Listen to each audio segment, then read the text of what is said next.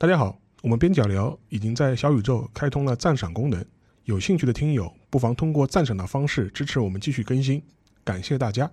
我跟你讲，你那个所谓的王道漫画必然王道，邪道漫画必然翻车论述，非常的雪菜党。你说我是不是把握很精准？对，充满着雪菜奸党的气息，就非常过分。然后他居然后篇是看的那个生肉，他看的是直播回放，看的是直播回放，我看的是综合直播频道，NHK NHK 综合频道的直播回放的生肉。但是我觉得你这样子搞是有那个原声字幕那个吗？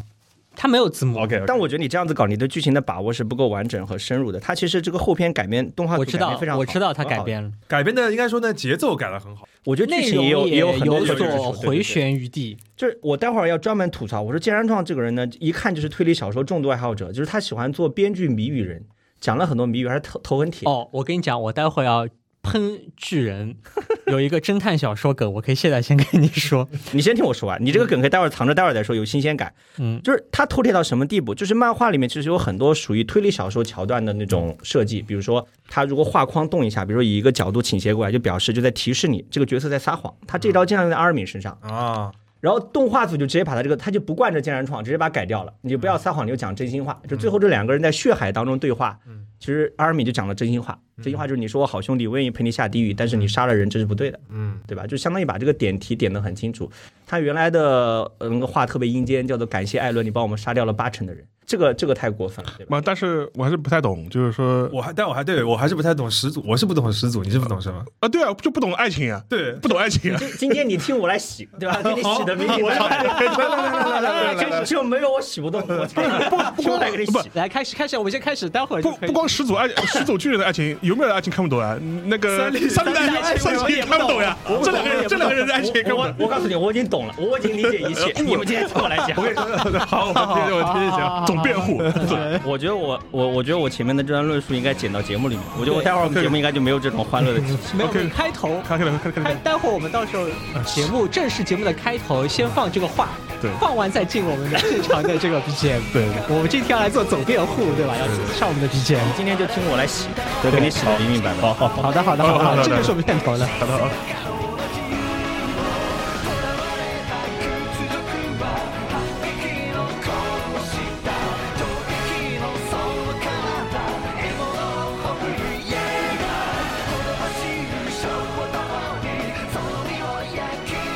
大家好，欢迎来到本期的边角聊。呃，这一期我们会聊一个万众期待的一个话题啊，就是《进击的巨人》。因为我们知道前一阵《进击的巨人》的最后的那个动画片啊，也是上映了嘛，也是在。NHK 的频道上一拳放送的，然后一口气全部可以放完了，反正在一个一个小时。然后呢，又引发了一轮大家对巨人的讨论。我们都知道，将近两年前巨人漫画完结的时候呢，当时负评非常多，大家都在狂喷说这个剧烂尾了，然后如何如何的痛心疾首。后事隔两年啊，世界发生了非常大的变化，然后有很多国际大事又被大家给提了出来，映照到巨人的剧情当中去，后以至于。剧院的剧情事隔将近两年的时间，似乎发生了一些反转，风评开始变好了，甚至很多人都说：“哎呀，我误会了创哥哥，对吧？创哥哥，我们错了。”然后这种言论呢，就甚嚣尘上。最近有个梗叫做“剑山创的本意是坏的，被以色列和哈马斯执行好了”，这这就非常地域笑话。是是是，今天的话就是我们就纠集了一下我们这一次话题的一个阵容啊，就是非常的强大。首先有我们的总辩护人啊，就是郑山老师啊，大家好，我只有一句话。今天大家听我来给你们洗。我今天就是第一是自抽耳光，嗯，全面反省和检讨自己之前的偏见和错误的批判。因为郑生老师之前啊，就是在有台樊玉茹的那个节目上面，就是说也聊过一次拒学，然后当时大感失望，大感失啊，狂加批判，然后获得了拒学拒播的 称号，过于羞耻，我只能说。然后的话，今天的话，我还有一位是我们著名的反派啊，也就是小 P 老师，因为我们都知道，如果如果熟悉有边角聊的节目的话，都知道小 P 老师经常会狂喷那个巨人的。对，他是在各种动漫话题上，往往跟我站在对立面。是，我举个例子，就是我们的追的番里面，所有的党争，他都站在我的对立面。是，对吧？比如我选豆马，他选雪菜，对，对吧？我选雪奶，他选团子，对吧？这个是后话，我们可能以后有机会再提吧。小老师，大家好，大家好，我我是一个比较特殊的情况，因为我是一个巨人漫画半路弃坑的人。然后你后面是疯狂补番，是最后结束的时候。我在第一百三十八话漫画。放出大家这个褒贬不一的时候，我预见到乐子要来了，所以我一晚在上我在一百三十九话放送之前的那几个礼拜里面，一路把这个漫画全给补上。非常过分，我觉得，是。所以我是一个看乐子的心态。呃，对，看乐子的心态。然后的话，还有呃肖文杰老师啊，跟我一样都是路人粉。对对，我们主要今天就是来听那个 正方辩友郑世亮和反方辩友 小屁两个人吵，我们然后我们作为路人粉，就是要最后要做一个决断的，我们站哪一边？对对对对对。非常非常可怕，搞成一个辩论赛的形式。是的，然后的话，因为从我们角度来说的话，我看巨人其实也是这样子，我是当中是断断续续的，说是我没有追的特别特别平，不是那种死忠粉啊，出一话我就要看一话，出一集我要看一集，我肯定不是这样子，我都是可能是过了一年啊，然后把这一年积累下的再看一遍，就基本上是这种状态，不是追的那么热烈，而且在那个就一三九话之前的话，我当中也是断了很长时间，我大概是从一百三十话左右的时候开始重新捡起来，就开始很快的速度把前面的剧情稍微 catch up 一下。因为他那个时候说就是快要完结了嘛，是是是。所以说那个肖老师是不是你跟我的那个追的状态差不多？差不多也是断断续续，然后嗯。我有可能是从他那个马来篇开始，就是把前面的先补起来，是。然后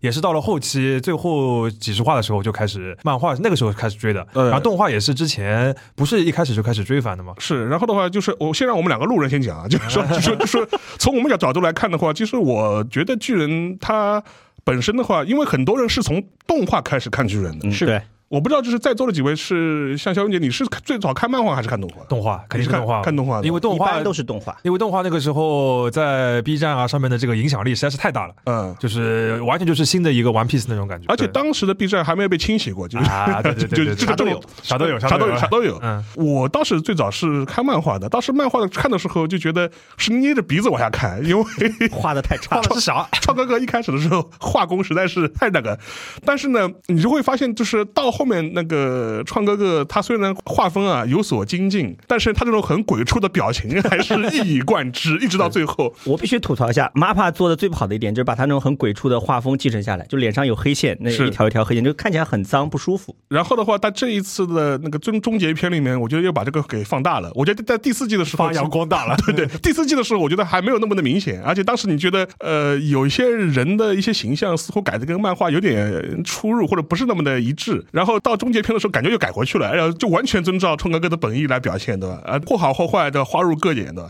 然后我觉得，要不我们还是先请那个郑世亮老师，就是你能不能用很简单的语言啊，就是把这个剧情啊故事故事大概给我们捋一捋，因为我们也考，我们要照顾到，就有一些我们边角的听众可能是从来没有看过巨人，或者他他只知道巨人的梗，但他不知道巨人的具体到底讲了个什么什么什么事情，对，所以以至于现在我周边有些人也很迷糊，他觉得这个这个剧情是不是跟巴以冲突有关系？我觉得是这样，就是《进击的巨人》呢，如果从时间上来说的话，应该是从二零零九年开始，然后在日本的一个漫画，应该是月刊别册少年 Magazine 上面是开始连载的。然后呢，连载了两年之后呢，就开始火的不得了。到二零一一年的时候，他就拿到一个很厉害的一个榜单，叫这本漫画真厉害榜单啊，就是老二次元都知道这个榜单是拿到男性榜的第一名啊。然后到到二零一九年的年底呢，它的发行量应该是全球累计突破一亿册。就首先介绍一下这个漫画有多厉害，然后讲一下它为什么这么厉害。它的剧情其实是一个蛮呃极端化的一个剧情啊，就讲的是有一天突然啊一个巨人就出现了，他是人类的天敌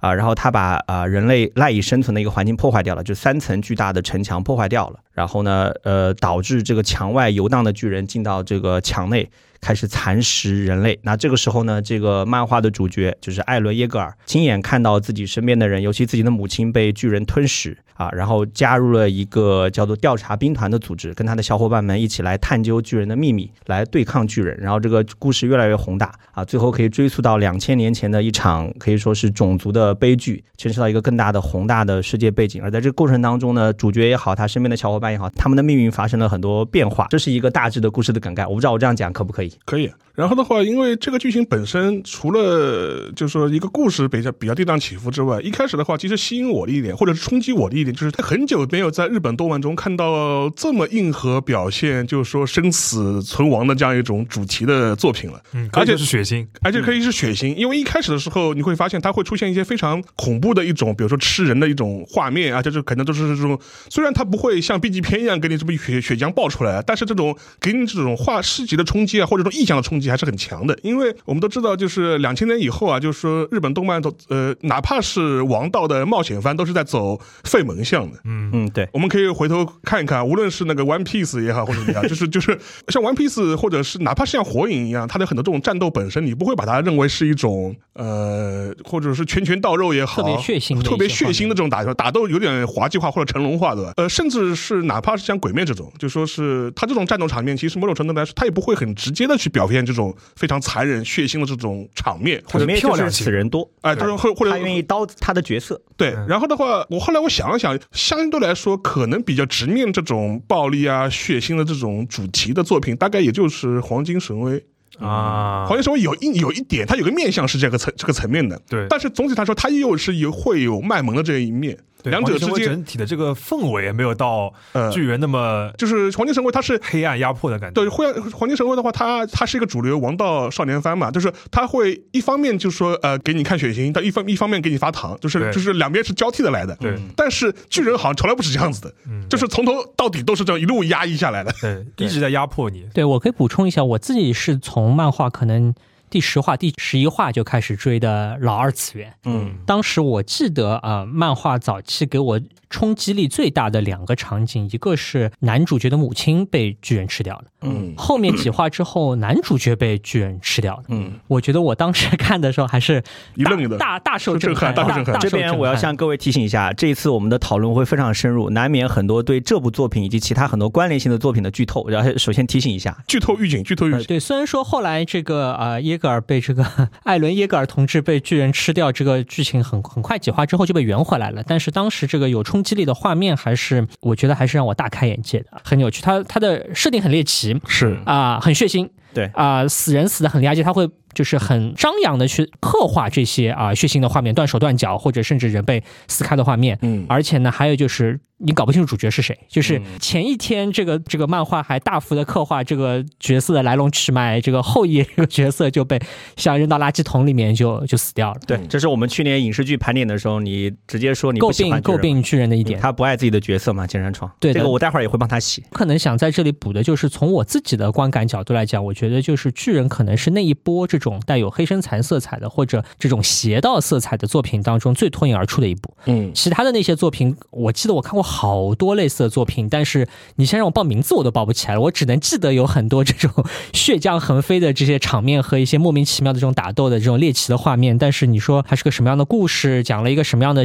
内容，我其实一点都不记得了。那我觉得巨人很大程度上是在这里一个脱颖而出的作品，那么使得他的，当然这是我可能和大家的呃这个理解的一个背景的不同，因为我是最早看漫画开始的，所以我我是觉得它是一个在邪道漫画小流行的时候就是异军突起，然后不知怎么。低的进入这个主流视野的一个作品，这个可能是我从一开始对于这个作品的这个啊定位和理解和很多人有所不同的地方。那我也稍微补充一下，虽然之前在樊一茹老师的节目里面也自我曝光过，我看巨人呢，其实最早是看漫画的啊，感觉跟沙老师一样，我之前也疯狂的吐槽过，就画的太差了，就捏着鼻子看啊，就是而且主要是一个是人物画的让你觉得没有区分度，分不清谁是谁。刚刚小皮也讲到，还有一个他的建筑的比例都是不对的，就是你会觉得这个人一开始基本的呃透视都不透视都不懂，这就很糟糕。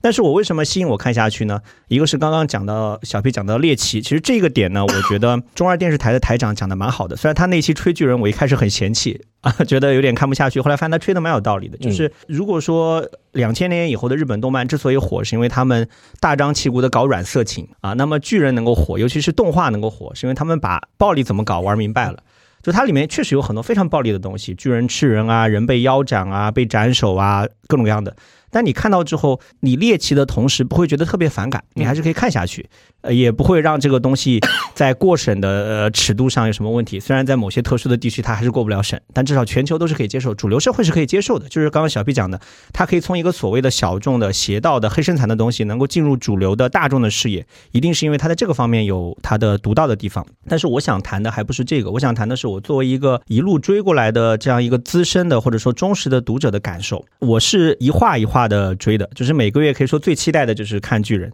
而且我在这方面的投入度应该是最高的。我加入了巨人的 QQ 讨论群 啊，然后你你们不要笑，这很这很正常。这是廖老师我的自白的开始，大家现在都已经屏息凝神的听 郑世亮老师来发话。然后百度贴吧的呃这个这个进击的巨人吧里面的每一个资就是资深吧友的，或者说这种非常就是有深度的精华帖，我基本上都看过。然后知乎上的几个知名的答主我都关注了，他们的每一篇帖子我都看过，包括最近的这个最新的这个完结篇后篇哈，基本上每一个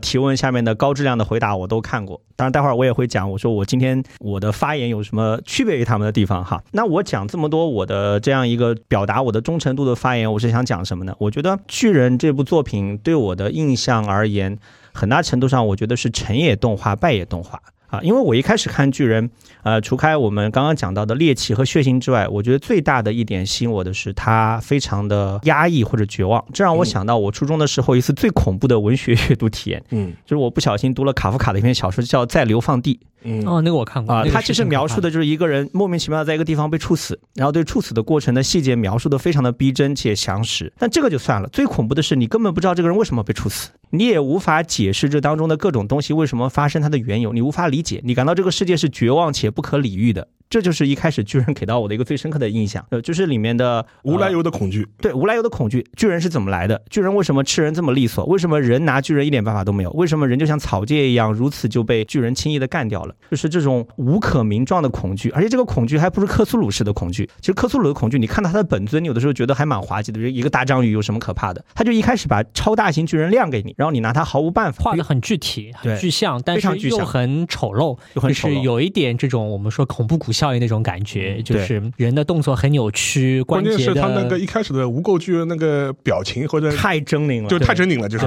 而那种狰狞，就是关键他还长得跟你人像，他就像是一个得了精神病的人的面相被放大的感觉，就非常的就字面意思的鬼畜，对，就真的是很鬼畜。而且还有一点，刚刚小 P 讲的蛮好的，就是这个漫画里面，尤其是开头几十话、前三十话吧，你但凡建立起来一点点跟角色的情感联系，马上就会落空，因为它会被作者毫不留情的干掉。对，而且是这种非常鬼畜的、非常让你难以理解的死法，它就完全不像一个所谓的少年漫，或者说给大众读者看的作品里面应该有的这样的一个走向。好，那就来到了我要讲的，为什么说成也动画，败也动画呢？前面那个本系学弟啊，就肖师傅也提到了，他一三年的时候大火，B 站出圈，其实全球出圈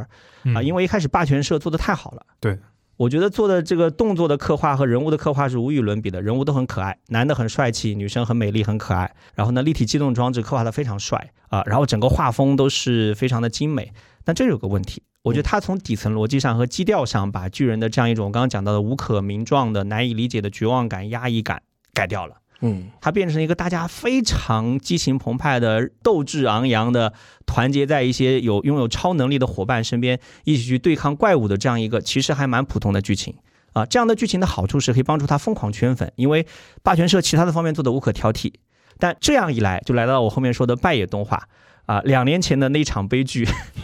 很大程度上是因为大家被这样一种动画的这种画风改变了我们的期待，改变了我们的观念。就当你一直期待一部作品是围绕在一个或者多个超能力的伙伴身边，大家一起对抗这种世界的恐怖、这种怪物的时候，最后结尾给你搞这一出。你是受不了的，嗯，而且像我这种动画和漫画都看的，其实我不得不承认，我现在自省一下，在这过程当中，其实我也被动画多多少少是影响了。但是这个呃，有一半的锅，嗯，是我自己来背，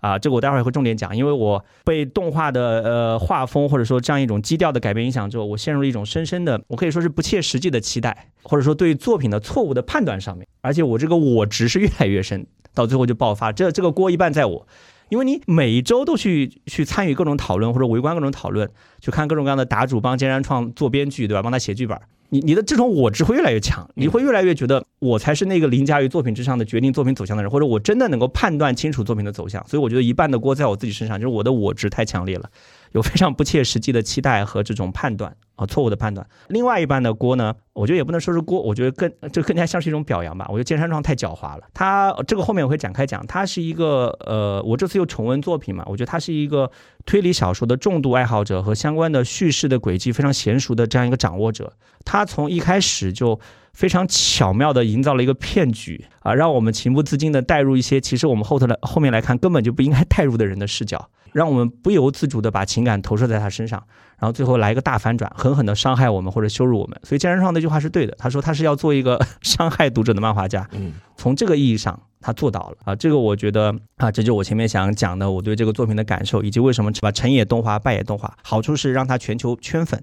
坏处是某种意义上改变了作者的基调，呃，改变了作品的基调和气质，让大家形成一些不切实际的预期，让作品最后完结的时候迎来了全球性的舆论的网暴，这是真的是非常可怕。我我我看到这太吓人了。郑世亮老师，我问你一个直击灵魂的问题啊，你问吧。你觉得漫画的结局是剑商创一开始就设计好的？如他之前所宣称那样，还是走一步看一步，在中途不断的修改大纲所达到的。因为他之前补充一下，就是他之前他说过，对。他有大纲，对，而且当时就是说是一切尽在五胸中，都说我在这个我这个故事刚开始画的时候，结局怎么样，我都已经想好了。对，所以呢，我可以给大家这个回顾一下，两两两年前发生了什么？两年前发生的啊，在第一百三十八话和一百三十九话之之前之前。之间吧，出现的是两种不同的声音，一种是在一百。三十九话出现之前，大家都认为说已经拉了。一切尽在掌握，尽在掌握。剑山创哥哥从来没有骗过你们。对这个我之前也引述过，孟德尔就是这样的。对，就是坚定立场。他是一个非常优秀的创作者，而且是一个可信的创作者，因为他之前已经成功的挽回过很多大家觉得失控的剧情。所以在哪怕到了这个最后几话，看上去剧情已经相当失控的时候，大家都还相信说这个作者有这个神鬼莫测的这个妙计，能够把这个作品最后挽救回来。大家大家不要慌。对，能够这前面都是技术性调整，我们。最后还是能够这个稳住大盘的。那么等到作品最终出来了之后呢，其实出现了一种相当不同的观点，就认为说作品实际上是失控的，而且这个作者被压垮了，因为作者剑山创可能看了太多的这个社交媒体啊，有太多和共创共创，对，有有最后就变成了杰克罗琳式，要跟读者斗智斗勇，对，有太多的和这个啊。读者之间的这个真实的兑现，或者脑内的虚构兑现，导致的结果是他失去了对于作品的这个掌控，或者说这个作品的这个发展超出了他的控制范围，以至于最后达到了一个啊失控的状态吧。我觉得至少在两年以前，大家更多的人认为说这个作品的结局是一个啊有点失控的状态。所以呢，就是回过头来，郑世亮老师的这个我的自白，可能可以以这个开头，就是你觉得这个作品的结局是一个。完全在控制之中的呢，还是一个啊失控的一个结果？刚刚大家没有看到我的表情，我是面带微笑听着小 P 讲完了这一切。我早有防备，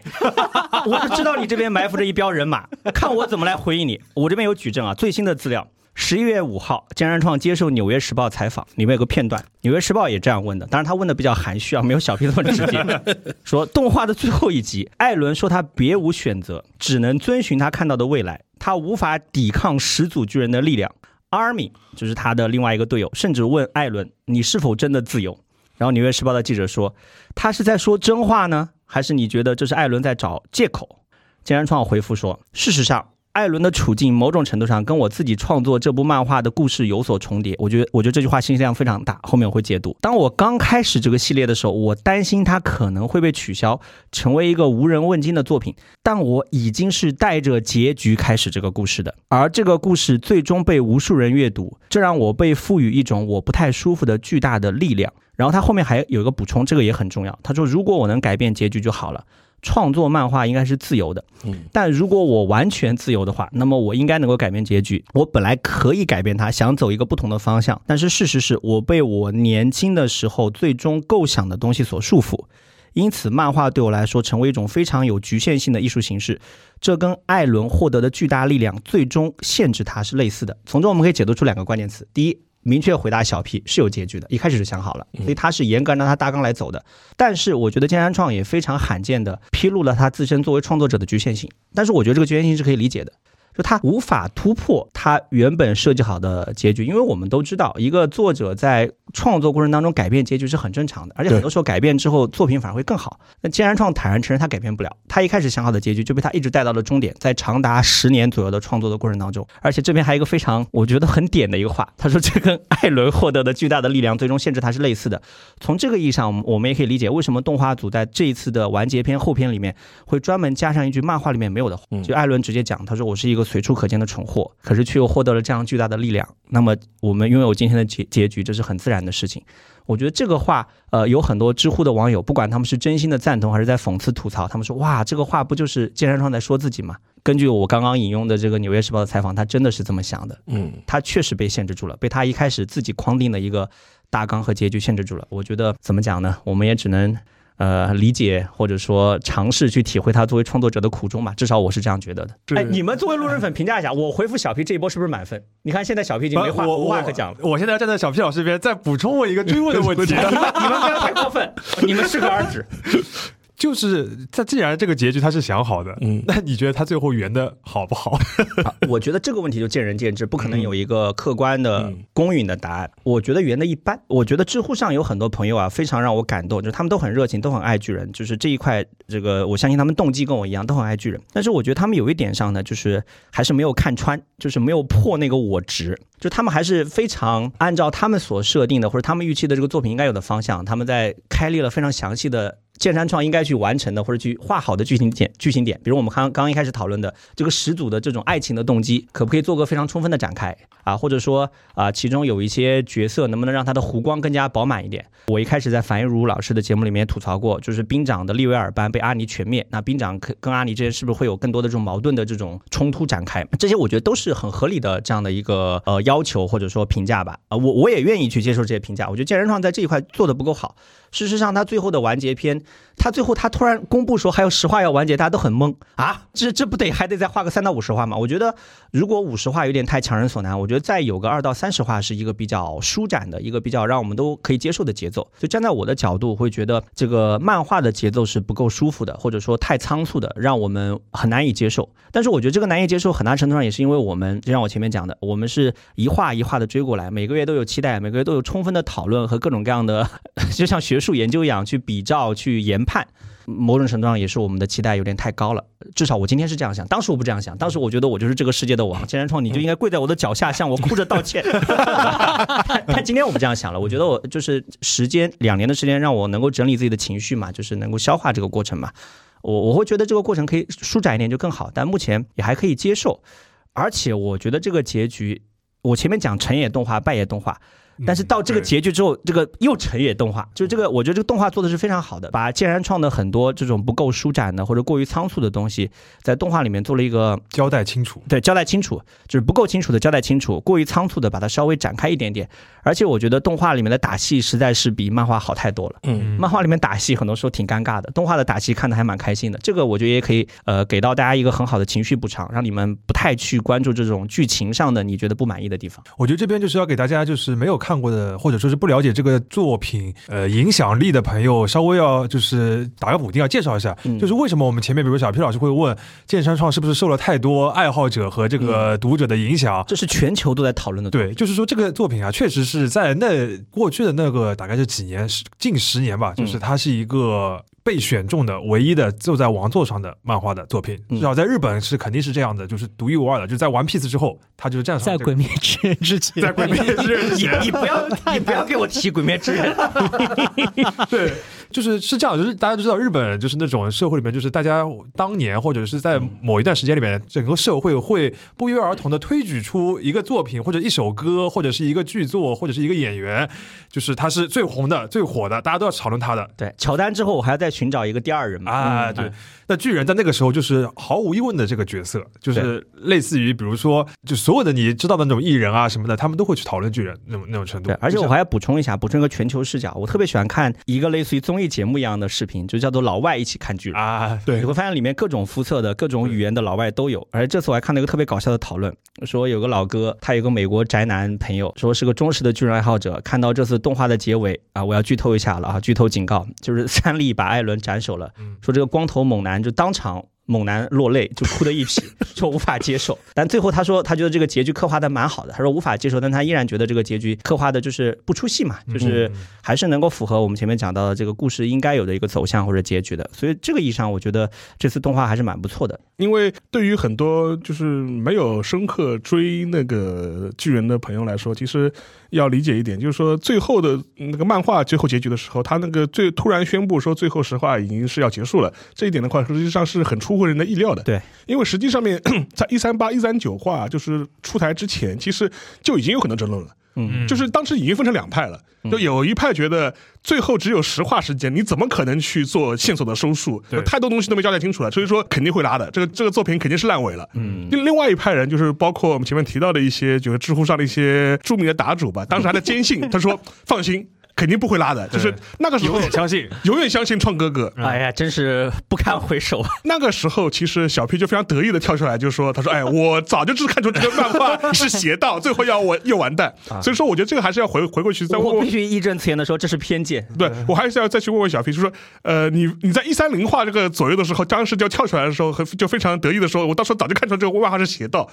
邪道的点到底在什么地方？它只是设，你就在设定是邪道呢，还是说这个讲故事的方式本身就有问题？嗯到了我的环节。对我可能先先抛出我的观点吧，那之后可以给郑世兰老师更充分的这个反驳和打脸的这个余地啊。没有没有，我们友好交我我在我是看漫画看到大概王正篇前后的时候弃的这个漫画，觉得怎么开始搞搞政治了？呃，倒不是，我我我弃这个漫画的原因是一个很很怪的角度。郑世兰，我你还记不记得我们很多很多 年以前有一次，当年大家还没那么熟的时候，我们有约出来畅谈二次元。我们对我们有一次在畅谈二次元。我跟郑世我向你强烈安利那个巨人，你说你没看，但是你要犹豫一下。不不不，我们那时候看了，我说我不喜欢巨人。我那个时候给郑世让老师强烈安利了两部作品，一部是《吹响吧上低音号》，另外排球少年，还有一部是《排球小排球》，以证明我在当时这个品味还是可以的。我在当时就跟郑世让老师说，我不喜欢这个作品的一个很重要的原因，就是这个作品的剧情的推进，我到现在还是这个观点，就是这个作品的剧情的推进，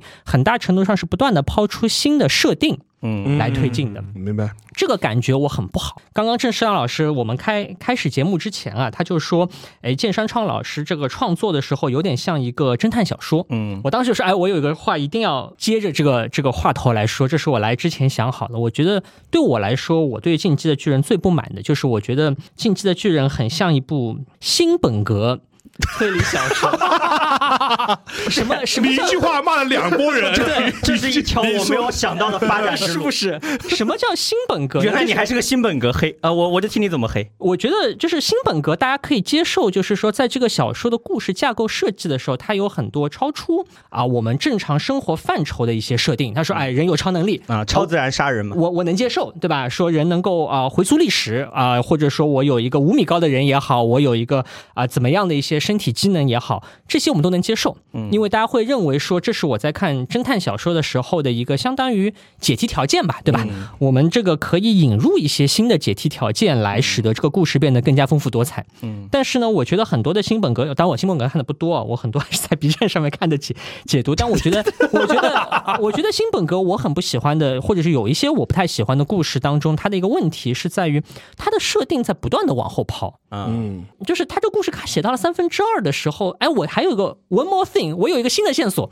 我有一个新的设定，他还能够做一件啊什么什么样的事情？这是他之前没告诉你的，那就意味着你之前对于这个故事的剧情发展的所有的猜想，或者说这个作品之前给你带来的这些冲击。就被洗掉了，因为他用一个新的设定覆盖了之前的故事，因为这故事是他编的。那他说，哎，我因为我编了一个故事，是附带了一些额外的设定，那我多一个设定你得认，嗯，我同意，这很公平。但是从读者的角度来讲，我觉得就会有一种很不好的感觉，就是那你有了一个新设定，把我之前的这些设想给冲掉了，那我就不想了咯。你这个设定，我我怎么来看待这些新设定？我觉得巨人我不太喜欢的一点就是在这里，就是他在这个故事推进的过程当中，有一些新设定的抛出是合理的。啊，他说海的那边是什么？海的那边有个国家，我觉得这很 OK 啊。有一个巨人不算完，我有七个巨人，我觉得这些都很 OK。他是九大巨人或者九个，我随便吧。我我我我这个人啊，真的，我非常讨厌所有的设定。我觉得这些设定只是故事的一个包袱皮啊。但是这个故事当中还有一些设定对我来说我就很不能忍。比方说啊，他可以看到啊过去和未来，嗯，他可以尝试改变历史，啊，他在某一个时间说我有一个祖奶奶，他从某一个时间可以 跳出。一条怪诞虫，同啊，或者这些巨人的能力和他一开始所说的相当不同。那么随着这些不同的线索新的抛出来之后，这故事当然变得很丰富多彩。但是我当然这是我的恶趣味啊！现在我可以洋洋自得的来宣布胜利。我觉得对于作者来说，我不相信剑山创在一开始设计好了故事的全部内容，就这个原因，就是因为这种全部内容应该不这种写作习惯，我觉得是有毒的。就是你抛出一个新设定，让你的故事更好看，你就会忍不住抛出第二个新设定。你抛出一个新故事，包了一个新包袱，哎，觉得这个反响很好，大家很欢迎，你就会忍不住编个更大的故事。这个过程是慢慢叠加的。最后，我觉得就是呃，进击的巨人不好的部分，我后面也会说我我喜欢他的部分啊。但是我觉得进击的巨人我不喜欢的部分，就是他在这个故事的过程当中积累了太多的设定，而这些设定他最后。圆不回去，或者他硬要圆回去，导致这个故事的发展啊，超出了他一开始所预想的，可能是个更加朴素的，或者是更加简单的一个故事。他后面有太多的奇奇怪怪的包袱，比方说有一个。祖奶奶，Come on，我我对这个祖奶奶的故事一点兴趣都没有，或者他他 设计了一个啊历史的循环，我对这个历史循环一点兴趣都没有。有很多的答主吧，他花了很精细的时间告诉你说这是一个时间线，那些画面是另外一个时间线。但是你知道，就跟看新本格一样，就是行吧，你就你就演吧，对吧？就是你随便编吧，I don't care。就是这故事还挺好，但是你要让我给一个呃更高的评价，我就觉得。没意思，或者我觉得它不够有意思。先容我问一个关键性的问题，你讲的很多我都同意，嗯，但是按照你这个标准，你怎么评价《名侦探柯南》？啊！我也是万万没想到这一集里面还能提到柯南。你刚刚喷巨人的标准，每一条都可以命中柯南，你有没有发现？对，所以我觉得巨呃柯南和巨人一样，它都是个失控的作品。是我非常非常知行合一，知行合一，没有双标，没有双标。我我上次节目我们没没聊到这个事儿，因为我觉得。所有的长篇的作品都会有这个问题，都会有这个作问题，就是它随着这个作品的周期太长，随着观众的期待变多，随着作者自己的想法的改变，导致的结果就是作品会失控。对，而这种失控膨胀了，而这种失控啊，只有那种非常强有力的作者才能够控制住。或者现在最近，我觉得大家新发现的一个新的解，就是我让作品还是早点完结拉倒。是，就像《鬼灭之刃》，我觉得不管作品水平好坏不谈。它至少完结的很很果断，因为我们看到了太多的作品啊收不住尾，呃，火影忍者、海贼王、死神、柯南。都有这种让人收不住尾的、感到很伤心落泪的时刻。我觉得巨人在我看来也会有一种伤心落泪的感觉，就是它的开头非常的精彩，它当中可能我觉得剑山创的一个坏习惯就是他太能编故事了，他编进去了太多的内容，然后又有一个很强烈的要和读者斗智斗勇的这个情节在里面。那最后的结果就是，我觉得这个作品是完全失控的。这么来看，杰克罗莉还是非常厉害的。但我还是要说啊，小 P 期待中的这种能够保证长篇作品不失控的作者，至少还没有在这个星球上诞生。我觉得富坚义博还可以。哎，我正要说他。我们来举几个我们心目中最牛的这样的长篇作品的创作者。第一，《龙珠》和《鸟山明》有没有失控？肯定失控了。公认的精彩，到最后失控了。当然，这个失控的锅应该是他的编辑来背，拼命的压榨老鸟，对吧？让他去画出畅销的作品。富坚到目前为止，他为什么没失控呢？因为这个作品一直没有更新啊，这不很简单的道理吗？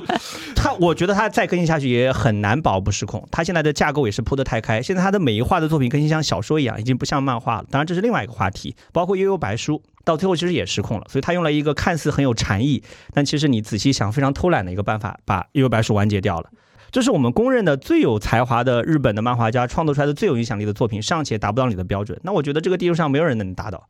尾田荣一郎也达不到，海贼海贼王虽然我看的不算很细致吧，有一搭没一搭的看到现在已经也成为一个网上乐子人疯狂抨击的对象了，因为加了很多。又是刚刚小 P 讲的很奇怪的设定，要圆故事，然后到最后也变得很失控。所以我个人觉得，在这个问题上，我们不要有洁癖，新本格还是可以看的。所以名侦探柯南也可以看，巨人也可以看。所以乔治阿尔马丁就是美国富坚一博，美国富坚一博，什么奇怪的类比，但也很合理。我也不烂尾，我觉得很有道理啊！不烂尾我就不更新了嘛。只要我不更新，他就没有烂尾，非常合理。而且是不好意思，我打断你，就是他前面呃小 P 讲前面讲的那个设定的问题啊，就是其实我也要补一句，我觉得是这样子，因为从我角度来说。就是说，最后这十几话吧，就给我感觉他在最后的最后还在抛新的设定。对，而且他就觉得，哎，你既然抛这个设定，那你要有给他有个说法吧。后来发现这个说法也就不给了。然后这一点的话，就回到前面他接受那个《纽约时报》的最新的访问，就是那个说法。我当然相信他可能在一开始他就设定好，最后要让艾伦自由的。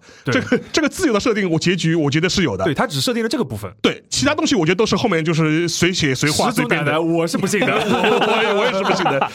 啊。对，因为石头奶奶这个高小皮老师讲新本格，就让我想到，就非常像就是一个日剧啊，就是这个继续和 spec 啊，我知道。就是继续是蛮喜欢的，继续是一个本格推理，然后到了最后几话有 boss 出来的时候，这个 boss 有点超能力了。嗯，back 呢，它是延续了这个设定，然后就开始以超能力开始本格推理，到最后最后的最后剧场版就是完结的时候，然后也是崩了，就是世界要毁灭了，然后超能力的超能力又出现了，嗯，就是跟巨人是一模一样的，所以新本格确实是有这样一个难以避免的一个。结局通货膨胀的一个问题。哎，其实继续还可以了。里面那个女主应该叫柴田纯吧？她就是超强的计算能力，这个我觉得还可以接受吧。啊，对对对，当然这个这个这个 spec 我们以后可以再说啊。就是，但是就是确实巨人很像新本格。好，就是现在的话，就是包括黑粉和路人粉都已经提出了自己质疑，对吧？啊，听我来洗，听我来洗。嗯，是这样。其实你们刚刚不管是沙老师和本期学弟，你们作为路人粉的质疑，还是小 P 作为一个新本格黑的质疑，专业专业粉专业黑啊，就是我觉得你们的态度呢，归结起来，其实跟当年很多人看待《水浒传》的态度很像。什么？是不是又来一个奇妙的类比？我今天一定会抛出很多奇妙的类比，给你们一个全新的、不同于网上的打主的一个角度。嗯，当年很多人对待《水浒就觉得后面宋江被招安太烂了，什么东西，什么狗屁东西，突然就招安，然后很多人也毛主席说好就好到招安。哎，对。金圣叹对水浒的态度是腰斩，是不是跟很多网上的，包括你们本人的想法一样？对，巨人到看海看海结束，结束，水浒到七十万七十回就结束，后面不算。但是毛主席说水浒好就好在招安，让大家看到宋江作为投降派的丑态。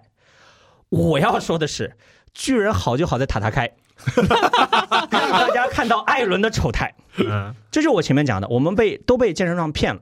这个作品真的非常狡猾。他一开始为什么好看？金山创这个人构造中篇故事的能力是无与伦比的。这个我之前也也也讨论过，虽然不是很深入。樊樊一茹老师节目里面，他的第一动画的第一季和漫画的前几十话里面，它其实是一个间谍故事，就是大家一起抓这个岛内的这个把帕拉迪岛内部就调查兵团的内鬼，把莱纳、那个贝尔托特和阿尼抓出来啊！我又剧透了，大家也无所谓了，无所谓啊。这是一个间谍故事。这个推进的节奏非常好，而且它很公平。就是你等到最后的结尾揭晓之后，你往前看，虽然它前面画的实在太他妈差了，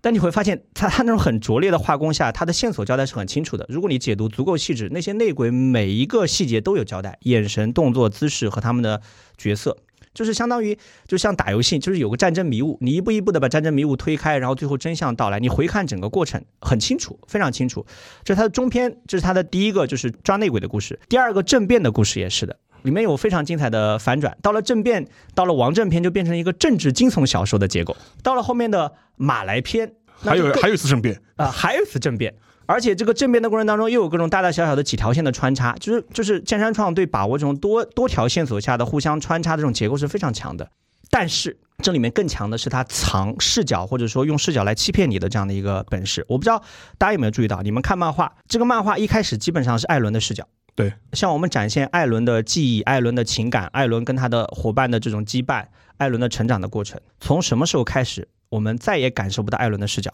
从王正篇结束，就是调查兵团成功上位，艾伦触碰到了女王的手，恢复了他作为始祖巨人的这个记忆，掌握到了过去未来的一切信息。从此，我们再也看不到艾伦的视角了，你无法了解他的思想历程。而这个时候，我们就被迫切换到他的小伙伴的视角，就跟着阿尔敏一起着急，跟着三笠一起着急，跟着他小不知道在想什么。我们这时候看到的艾伦，一方面是他小伙伴的这种非常焦灼的这种，他们也搞不清楚是什么情况的这样的艾伦，他们心目中的那种过去的那种小伙伴的艾伦。还有一个，我们看到是耶格耶格尔派心目中的救世主的艾伦。而这个时候，恰恰是因为剑山上这样一种隐瞒或者说切换叙事视角的手法，让很多怎么说，我可以说是涉世未深吧，或者说比较年轻的读者。竟然带入了耶格尔派的视角。等到作品完结的时候，我们才发现耶格尔派的视角，或者说艾伦的丑态，恰恰是他通剑山创通过这种视角切换想要去暴露的。到结尾的时候，那句话讲得非常清楚：艾伦就是一个普通人，就是一个普普通通男孩子，甚至说他就是个小丑，就是一个杀人狂。他在结尾的时候，艾尔敏跟他对话，问他为什么要把海那边的人类踏平，他说：“我也没有想过，我就是想这样做。”这个时候，说实话，我看到这一幕的时候，我开始看漫画的时候，其实我觉得蛮错愕或者蛮恶心的。为什么？因为那个时候我也被江山创骗了。我还情不自禁的、自觉不自觉的带入艾伦，我关心着艾伦，或者说说的讲点，我爱着艾伦。一般来说，这个这个作品的主角都是让人带入的，让人去爱这个角色的，对吧？你很关心他，你很关心他的计划能不能成功，你关心他的伙伴能不能被他拯救、被他保护。可是这个时候突然一下晴天霹雳一样，艾伦就是个杀人狂，他就是毫无来由的想要去踏平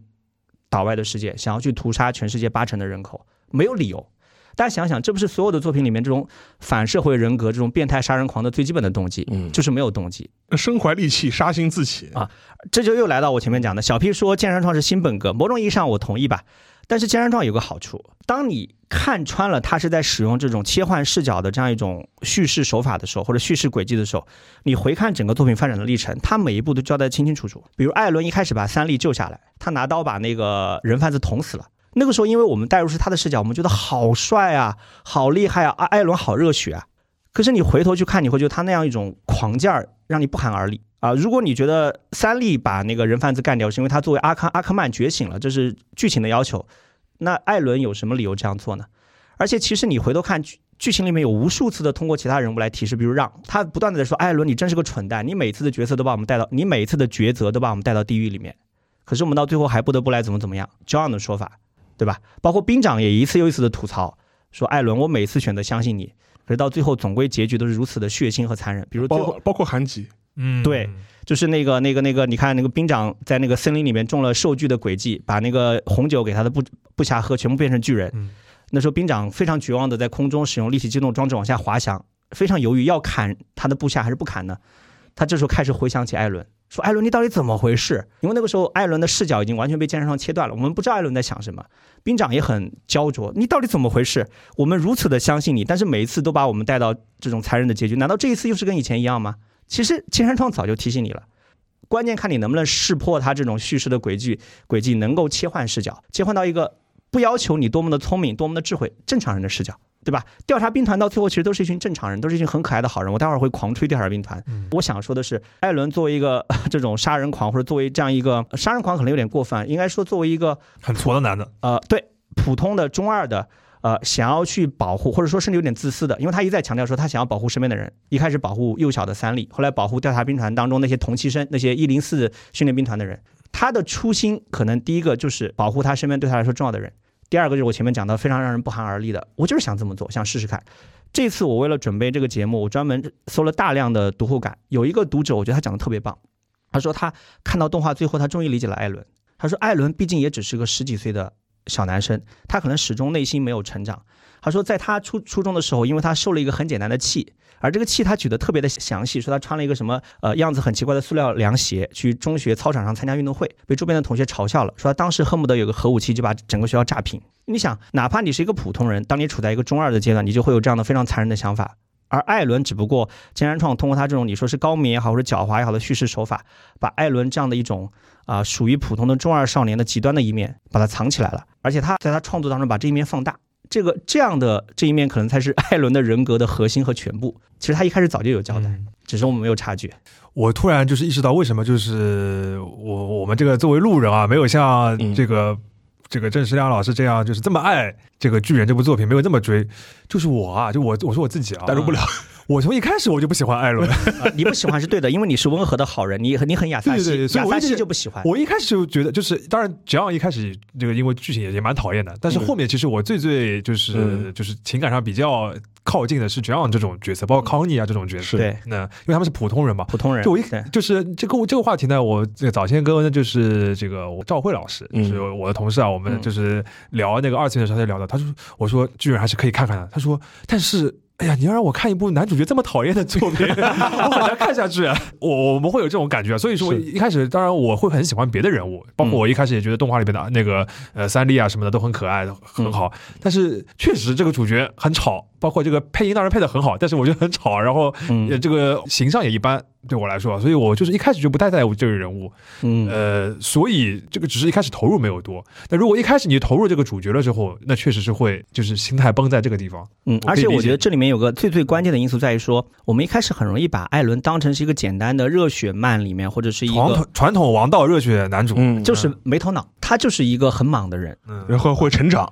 对对对，会成长。对，你 说的太好，就是你会期待他 成长。后面是有一个像成长人的一个，就变成爱主席的时候，这是对你说太对了，这金山创在骗你。他其实想要向你展现的就是最后动画点题的那句话：一个随处可见的蠢货获得了一个巨大的力量的时候，他会做出什么样的事情？他其实始终没有成长，因为中间我们都以为他成长的那个阶段，金山创巧妙的把他的视角切掉了。你看不到他的内心的世界，以为他黑化了，然后深刻了。对，其实并没有，他可能还是处在一开始那个阶段。就是我，我一开始其实我也不喜欢艾伦，但是我不得不说，我一开始我是认同艾伦的，因为我误以为艾伦能够代表这个作品的主旨，就是所谓的自由、理想、信念。就像你前面讲到的，一开始那个为什么这个进击进击的巨人能够火出圈啊？就是我们那个沙老师的听友群不是有群友提到吗？说一三年、一四年的时候，他们初中的校运会都有所有的小朋友都穿的一身的自由之翼的衣服，很中二，因为大家都很向往或者都很吃这一套价值的倡导，对自由、理想、热血、信念。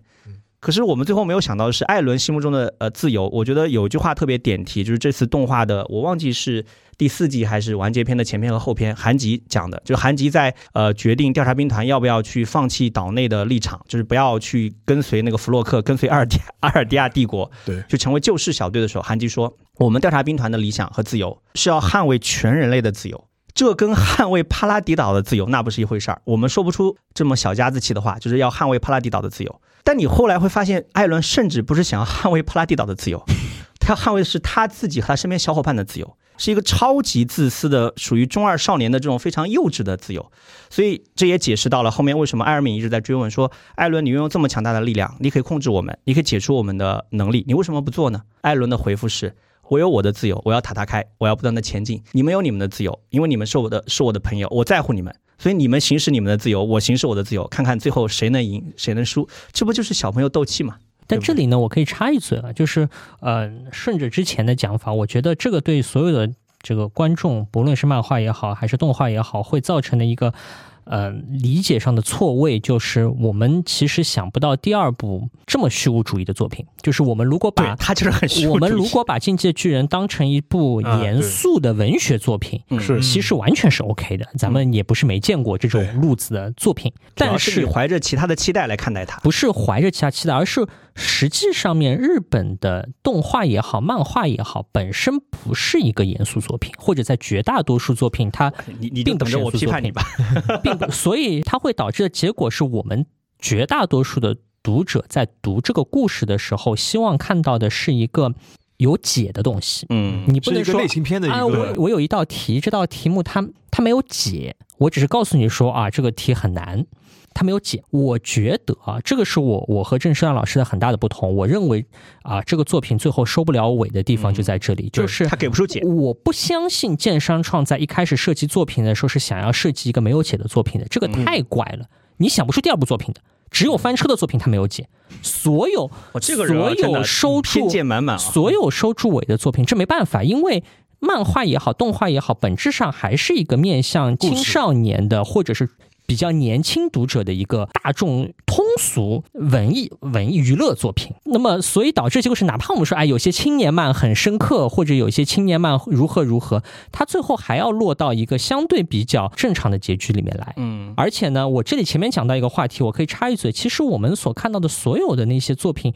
刚才郑世亮老师说，哎，他被。骗了，在看的过程当中被骗的一个很重要的原因，多少就是被这个视角带偏了的原因，是因为包括《进击的巨人》，包括我们很熟悉的其他作品，比方说 EVA。他其实在这个作品当中有很多很常规的理想、热血、信念的部分是有的。它不是一个从头到尾都很深刻的作品。在这个作品当中的百分之六十的时间，你看到的，哪怕你看的漫画，你还是看到的是一个对于啊理想和信念的一个很很正常的、也很正面的一种阐发和诠释。只有到了最后，我觉得这是一个事后找补的说法是。剑商创在收不了尾的情况下，硬要把这个作品写成一个啊虚无作虚无的一个结局来强行的收尾。这里面，但是很难说是不是证据啊？我觉得这里有两个，我觉得是可以勉勉强算为证据的地方。第一个就是啊，我们在看动画的时候，大家有没有看那个片尾曲？嗯，片尾曲的那个他在那放片尾曲的时候，在那个地方有个小窗，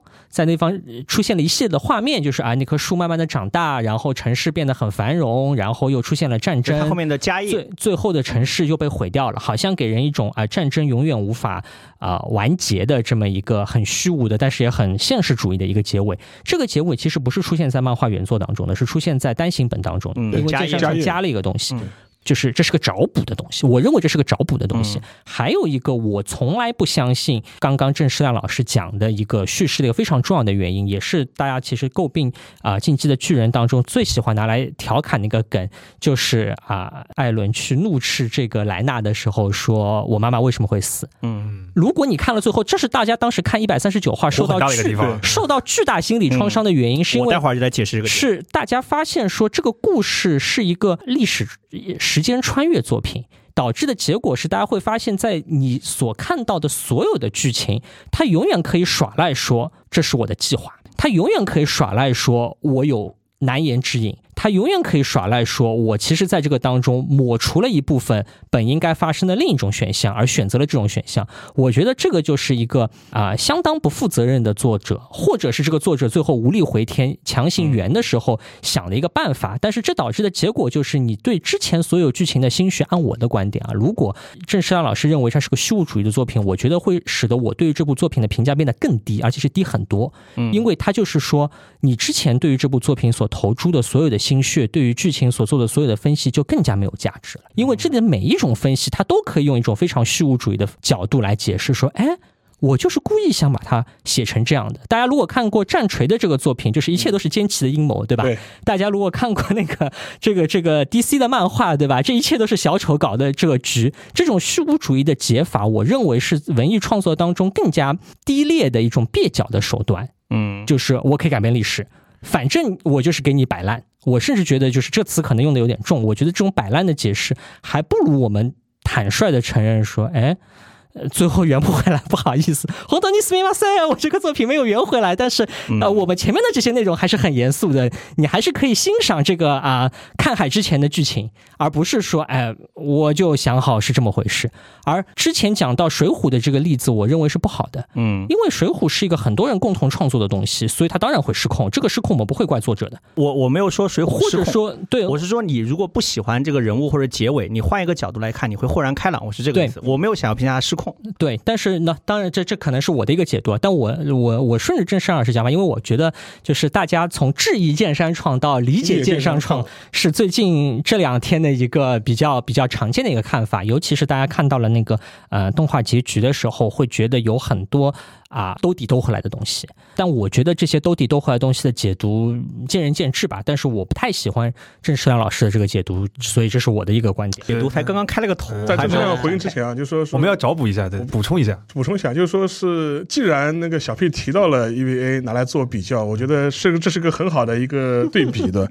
那 EVA 是一个虚无主义的作品吗？最后最后的结尾？对啊，我正好要问他，然后你不要双标对吧？不是不是不是，所以说是我们而且要要要精准定义一下，我们。说的是老老剧场版，就是真心为你。呃，新新新版我们不去讨跑不去讨论。最后的话，其实如果按照郑世亮前面提的那个分析的架构来，我们来看 EVA 的话，其实也是一个可以类别的东西，很像，很像。小受也是，我不管，我就是要这样子。对呀，这是一个不太讨人喜欢的中二男的最后毁灭的世界。哎，但是话说回来，新 EVA 的 TV 版最后的结局是 Omega 大家对着小受鼓掌，小受最后是得到救赎的，或者说他的结局是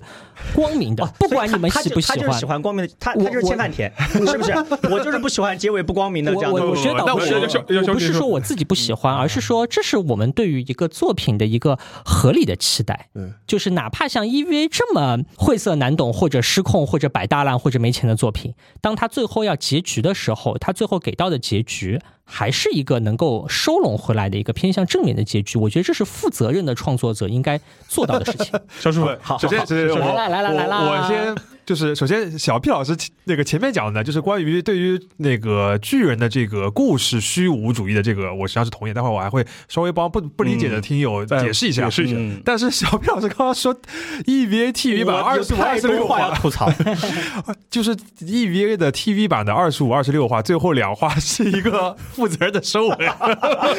重新定义负责任，我只能这么说。呃，就是我们我跟至少我觉得我跟沙老师对于就是 EVA 的老老的结局是。以真心为你的两个剧场版对啊为为为标准的，TV 版那个我是不认的。那当然，那个东西就是，而且就是在我们就是大家对于这个创作幕后比较了解的话，那完全就是安野秀明在没钱，已经受了很大的巨大的观众的压力之下，这个很不负责任的收尾。他其实也是一种羞辱或者说挑战读呃读者。然后最后他确实也受到了读者很大的这个冲击，对，产生了这个真心为你的这样一个一个作品里面的一些表达。而且实际上面 TV 版，如果你当时。看很多就幕后的一些创作的一些经历的话，你发现就不光是没钱的问题，就是他们这个制作好，他们这个制作公司本身到后面有点绷不住了，这个草台班子就是有点这个是草台班子呀。对对对。那么为什么我们就是呃，再回过来说，如果我们以就是 Teva 的这个真心为你这个版本，也就是最后世界毁灭这个版本来看为就是真实的版本的话，为什么我还是同意说是说这真是因为你是一个非虚无主义的一个，就是或者说是圆回来的一个故事，因为他最后没没有回到底。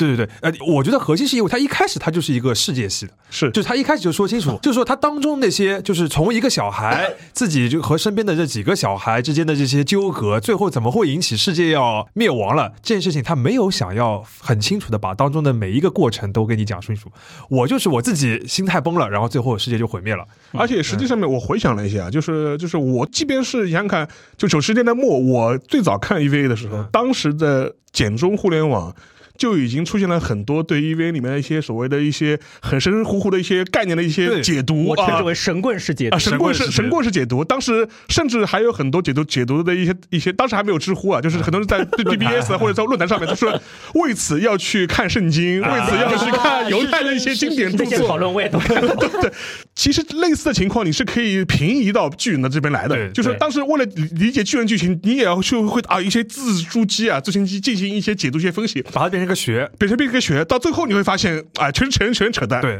这这个就是我想要说的，就是伊维，就是安野秀明啊，他从一开始他就是他只是想抛这些概念来塑造玄乎的感觉，他故意的，故意的，他没想要去圆这个东西，他就是他，因为他从一开始就设定了这是一个少年心事的一个故事，这是一个少年那个电真寺的烦恼的故事，然后呢，他只是套了一个世界世界系的一个设定，就是我要跟整个世界的毁灭联系在一起，这是他的一个设定，他一开始就是这样的，那他最后也是这样收的，嗯，但是呢，巨人的问题是，他开场不是这样开场的，他开场就是，然后包括他所有的铺陈，他。就是要跟你讲一个历史的故事，一个政治的故事。好，最后他跟你说有一个全知全能的祖奶奶，因为爱情，我最后放弃了毁灭人类。嗯，我我我接受不了。就是这个这个他的虚无，我觉得他不是，我不是说说他历史虚无主义，而是是说他在一个类型故事的创作过程当中，他最后选择了一个天降。嗯，的一个全知全能的一个设定，都合了，就是一个天降舍利子的那那种设定，就是那个像那种过去中国那个电影大片那种什么英雄的设定了，这这种感觉，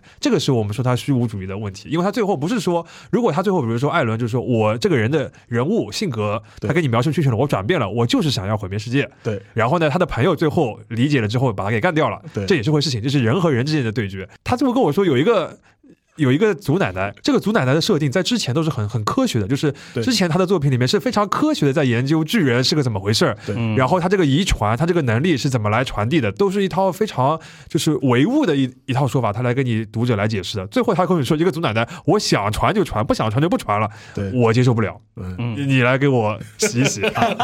是这样，大家刚刚的点比较多，我一个一个来聊啊。第一个。我能够理解小 P 非常爱 EVA，我没有那么爱，但我也是爱的，是一部非常经典的作品。我也非常理解小 P 不喜欢巨人或者讨厌巨人，但是我无法理解的是，他一方面喜欢 EVA，一方面讨厌巨人。而在我看来，他用的标准完全可以拿来喜欢巨人，就是他喜欢 EVA 的标准完全可以拿来喜欢巨人，或者说他讨厌巨人的标准完全可以拿来讨厌一维，就是他必须标准标准统一，不能双标。对对。我来具体解释一下，比如说他跟我讲，首先最值得吐槽就刚刚本期学弟讲的，他说健身创不负责任，安野秀明负责任，这个这是我不能同意。啊，这个安野秀明也不是什么很负责任的人，你你太含蓄了，他就是一个摆烂的人，就是一个比健身创还喜欢挑战读者、侮辱受众的这样的一个人，这个我们就不管了。就我觉得这也不是什么问题，我们可以就一维单聊一期，我们我们我们先挖个坑。以后再说，挖坑先挖起来。这这是第一块，第二块。如果他说所有给到少年漫或者给到青少年读者的都应该是一个光明的、积极的或者大家可以接受的结局，首先价值判断上我不同意，这是在限缩创作者的自由。而且现在业界发展到今天，理应是多元的，不应该是单一的。对，如果过去大家都可以接受积极的、光明的结尾，那么到现在我们应该提倡更多的结尾。嗯，不能拿这个理由来否定巨人，这个我觉得说不过去。这是一块，还有一块就是真心为你啊，这是我要对小 P 和本期学弟讲的。他的结尾哪里不虚无主义了？大家一起变橙汁，不，真心为你的结局是有两个人拒绝变成橙汁，我我知道，一个是明日香，一个是定真寺。我正要我正要做我正要做一个对比，那。我觉得定真寺和明日香的对话完全可以拿来跟巨人的动画最后阿尔敏和艾伦的对话做个对比。我觉得他背后有一些相通的精神气质。明日香有句话特别喜欢，为什么我是个香党？他直接对小定真寺或者小受说：“你真恶心，你真恶心。”我觉得这很棒，就要这个态度，因为他确实很恶心，需要有人来讲。最后阿尔敏也对艾伦直接进行批判：“你就应该下地狱。”这是我作为这个作品或者作为一个代表大多数的呃正常的价值观的普通读者，我要对你发起的谴责和评价，你就应该得到这个评价。可是同时，我作为作品里面的角色，我是你的好兄弟，我跟你从小成长，我是你的发小，我陪你下地狱。我觉得最后阿尔敏和艾伦的这一这个面对血海当中两个人对话，很多人觉得很突兀，我觉得很妙，完全可以类比到 EVA 剧场版里面明日香和小受的对话。你真恶心，就跟呃哈尔敏讲说你你去地狱我陪你，我觉得这个内在的气质是共通的。如果要讲虚无主义，都虚无，因为人类都死光光了。我觉得这个层面不虚无都不虚无。我这个我们要厘清一下概念，就是这个我我理解的小 P 老师刚刚批评的虚无，我觉得应该是指故事创作上的这个虚无，而不是指结局的好把人家灭掉叫虚无。故事创作上的虚无，我觉得有这样几个点。第一个是刚刚小 P 讲的，就是态度上的这样的，我觉得我理解有点像诛心啊。但如果我讲的不对，当然小 P 可以补充可以反驳。还有一个就是本期学弟从技术上来讲，他就说最后结尾的始祖奶奶是降神。对啊，我们首先来讲降神 O 不 OK？我觉得完全 OK。天本格，什么新本哥？你们不要笑话我，你们听我听我来洗。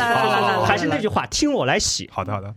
你们觉得金庸小说《天龙八部》精不精彩？金庸最精彩的作品之一，接受度广不广？接受度最广的作品，对吧？对。里面最后那个扫地老僧是不是机械降神？完全是吧？嗯嗯。那你们有觉得他不好不对吗？没有人觉得吧？至少我觉得蛮好蛮。我觉得不好。那这就是我们的分歧。对，是是是，没事没事没事。我我为什么觉得这个机械降神可以接？首先，机械降神这个手法本来就从古希腊戏剧开始一直用的手法，是一个常规的解决戏剧冲突的手法。我们没有理由贬低它，不能因为它是机械降神你就否定它，而且要看它用的好不好。嗯，我觉得江山创用的用的一般，这个观点我一开头就讲了。嗯，如果还有二十话到五十话，当然五十话不可能，二十话到三十话左右，把这个东西展开会更好。但是我觉得，即便是目前的篇幅，尤其是经过漫呃动画的二次诠释，我觉得可以接受。就像金庸小说里面的扫地老僧，如果他有个番外，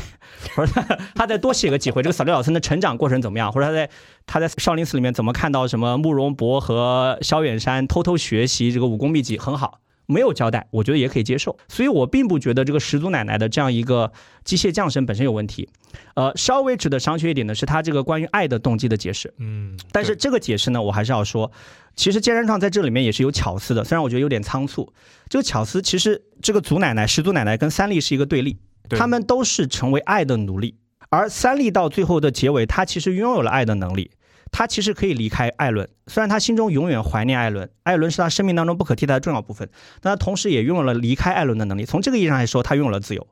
只是艾伦对他来说，并没有因为以前的事情变得不重要，依然重要。我觉得这个不是很好吗？那反观始祖奶奶，她现在两千年的漫长的这种被他人 PUA 还自我 PUA，我们都知道那个弗朗茨国王就是个人渣，对不对？是一个暴君，是个独裁者，在。疯狂的利用始祖奶奶对他进行这种巨人的生产、生产和再生产，要侵略整个世界。而始祖奶奶陷于个人的迷思，始终没有摆脱出来，这不是很悲剧吗？这个我觉得这个点本身并不错，也并不突兀，它只是展开不够好。如果有我这样的读者帮他脑补，像我刚刚脑补的一样，对吧？那我觉得这个是个很棒的点，所以所以所以没有问题。再回到前面小贝讲那个点，这个点是我要重点展开的点，也是我之前非常认同的一个点。就是剑山创亲手让艾伦把这个作品的一切都毁掉了，非常的虚无。就是那个面对莱纳说是我驱使什么那个那个所谓的吃妈巨人把我自己的母亲吃掉的。我一开始也觉得百思不能其解，不得其解，就是跟所有的爱巨人的粉丝一起在网上疯狂吐槽，而且我我给每一个骂剑山创的知乎 回答都点了赞，进行一波情绪发泄啊。但是我现在想明白了，我重新就像我前面讲的，我把我的情绪整理好了，时间沉淀好了，我重读这个作品，重读漫画，重看动画，这里面又是有一组非常精妙的对称的设计。我不知道小平你记不记得？就这个动画和漫画的最后，他们岛内的人来到了这个马来，他们进行了一波日常，去吃冰激凌，然后遇到了一个偷兵长钱包的小孩子，你还记得吗？戴了一个少数民族的帽子，一看就是影射中东地区的这个这个民族服饰啊，一一帮战争的难民。里面一个小朋友，那个小朋友非常可爱，就是那个小偷。然后调查兵团的人跟那个日本家族的那个女性谈完，他们发现这个和平解决问题困难重重，就是艾伦溜出去了，发现了那个战争难民那个小朋友在那个营地。嗯，然后调查兵团就完全卸下了过去的心事重重，进行了一波狂欢，大家非常开心，喝酒啊，在一起，非常的就是可以说是最后的血腥屠杀来临，时间最后的平静。可是这个小朋友在这个完结篇里面，大家应该记得，发起地名之后他被踩死了。嗯，而且踩死之前。艾伦还在一个小巷里面把他救下来了，对，就是又有几个这个那个那个马来人把他抓住，说你这个外国移民怎么跑到我们这边偷东西？你们外国人都是小偷，然后一顿拳打脚踢。艾伦本来犹犹豫了一下要不要救，因为他知道马上发动地名，一切都是要死掉的，救不救无所谓，但他还是救了。就是接下来这段非常关键，他开始痛哭流涕，对，他开始抚摸这个小朋友，他说：“我虽然救了你，但是接下来你还是要死，你是因为我而死的。”艾伦崩溃了，这个跟他驱使吃妈巨人吃掉母亲形成一个完美的对称。整个巨人的这个故事的起点，不管是这个呃剧情的起点，还是情绪的起点，就是我们大家非常同情艾伦，非常的支持他，因为他要去把这个杀死他母亲的坏人巨人通通干掉，就是他要救母亲而不得。而他救母亲而不得，最后他这样一种貌似伟大的、光明的、高尚的动机，变成了小丑的动机，就是因为我们发现这个事情是他自己做的，他是个小丑。我觉得这就是金然创想要达到目的，因为他还有另外一个对称。因为他那个流着泪救下的那个小朋友，最后就是艾伦自己杀掉的，这跟他杀他妈妈是一回事。金安创不仅要通过艾伦驱使始祖巨人的力量穿越时空杀死自己的母亲，来把这个艾伦是个小丑，是个杀人狂，就我前面讲的这个主旨焊死。他觉得这个还不够，他还要再加一层。你不仅驱使巨人杀死了你原本要拯救的整个故事起点的母亲，你还驱使巨人杀死了你要救的小朋友。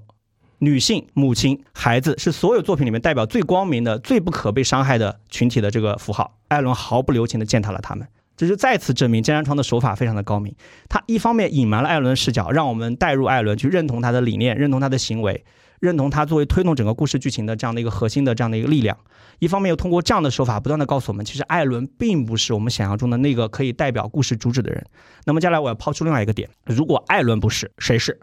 解读有很多，我个人的解读有几个，分成两个部分。第一个是故事里面的主角，第二部分是一些看似不起眼但非常重要的配角。嗯，主角就是兵长啊。首先，我觉得大家对兵长的理解，一开始啊，尤其是很多我认识的女性的读者，他们爱兵长是因为兵长给到这个残酷世界唯一的安全感。只要兵长一出场，大家觉得非常安心。就我，包括我也是。就一开始我觉得这个作品太绝望了，就怎么大家碰到巨人如此之不经打，就轻易就被巨人干掉，哪怕那些貌似是主角的人。可是兵长一出来，借人人挡杀人，佛挡杀佛，啊！但是我觉得兵长吸引我的不是那些大家都夸的，因为兵长在在各种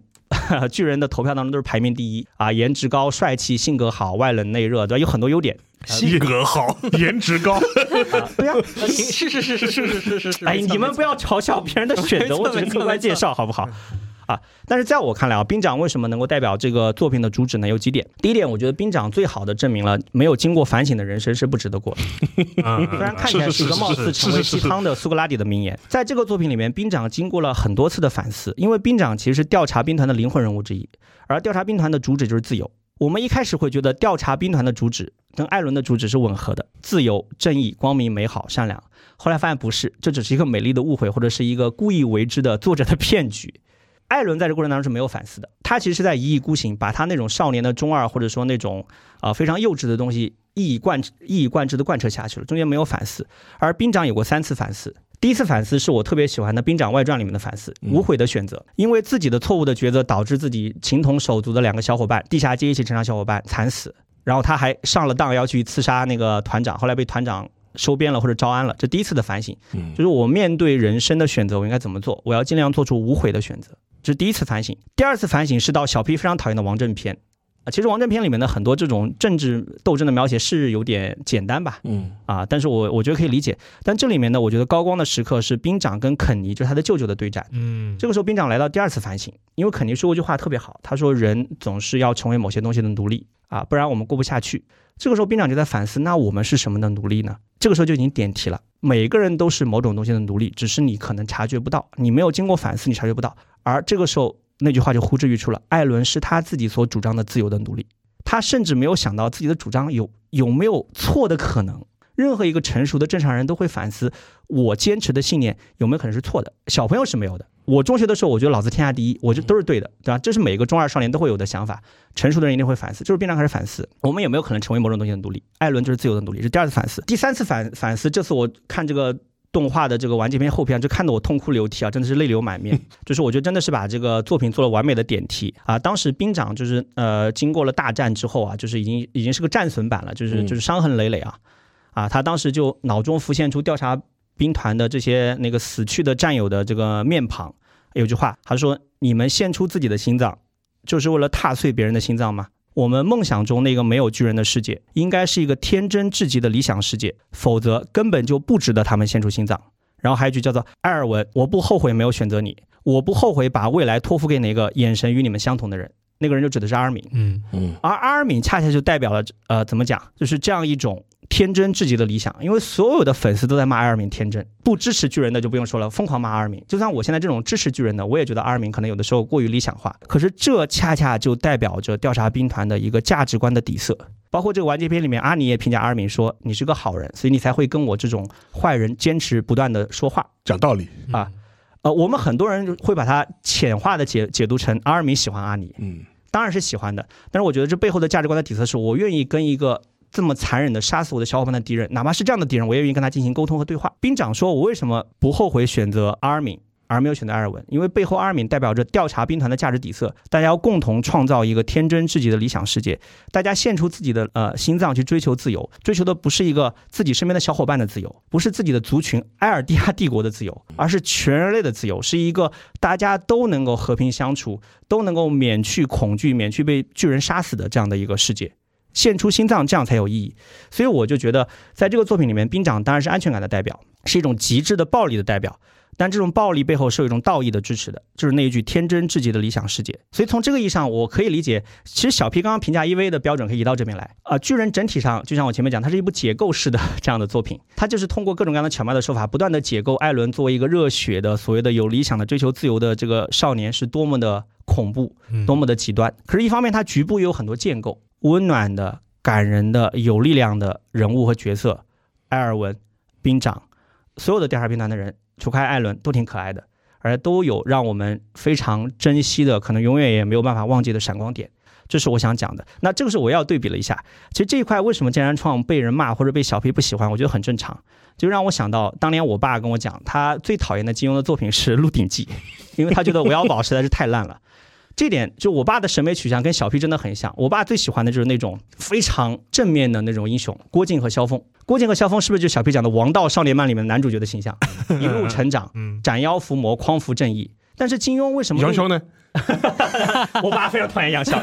所有这种所谓的邪道英雄，我爸都不喜欢。但是为什么金庸的《鹿鼎记》没有引起那么大的争议？因为他是花了一整部他的这个武侠世界的系列来铺垫，他的那么多书前面都是在进行建构的。阐释，去正面的肯定这英雄人物的成长，他们的热血，他们的理想。到《鹿鼎记》才全部推翻。嗯，你们所向往的武侠世界，其实都是虚妄的，都是荒诞的，都是虚无的，对吧？真正的这个世界，应该是康熙这样的圣君来通过这种韦小宝口中的鸟生鱼汤，或者叫做尧舜鱼塘的政治的这样一些手段来建立的。可是金庸的这个《鹿鼎记》里面，这种整体性的结构也有局部的感人的东西，有局部的建构。毛十八很可爱。然后陈近南不用说了，我觉得陈近南某种意义上在《鹿鼎记》里面就是巨人里面的团长加兵长，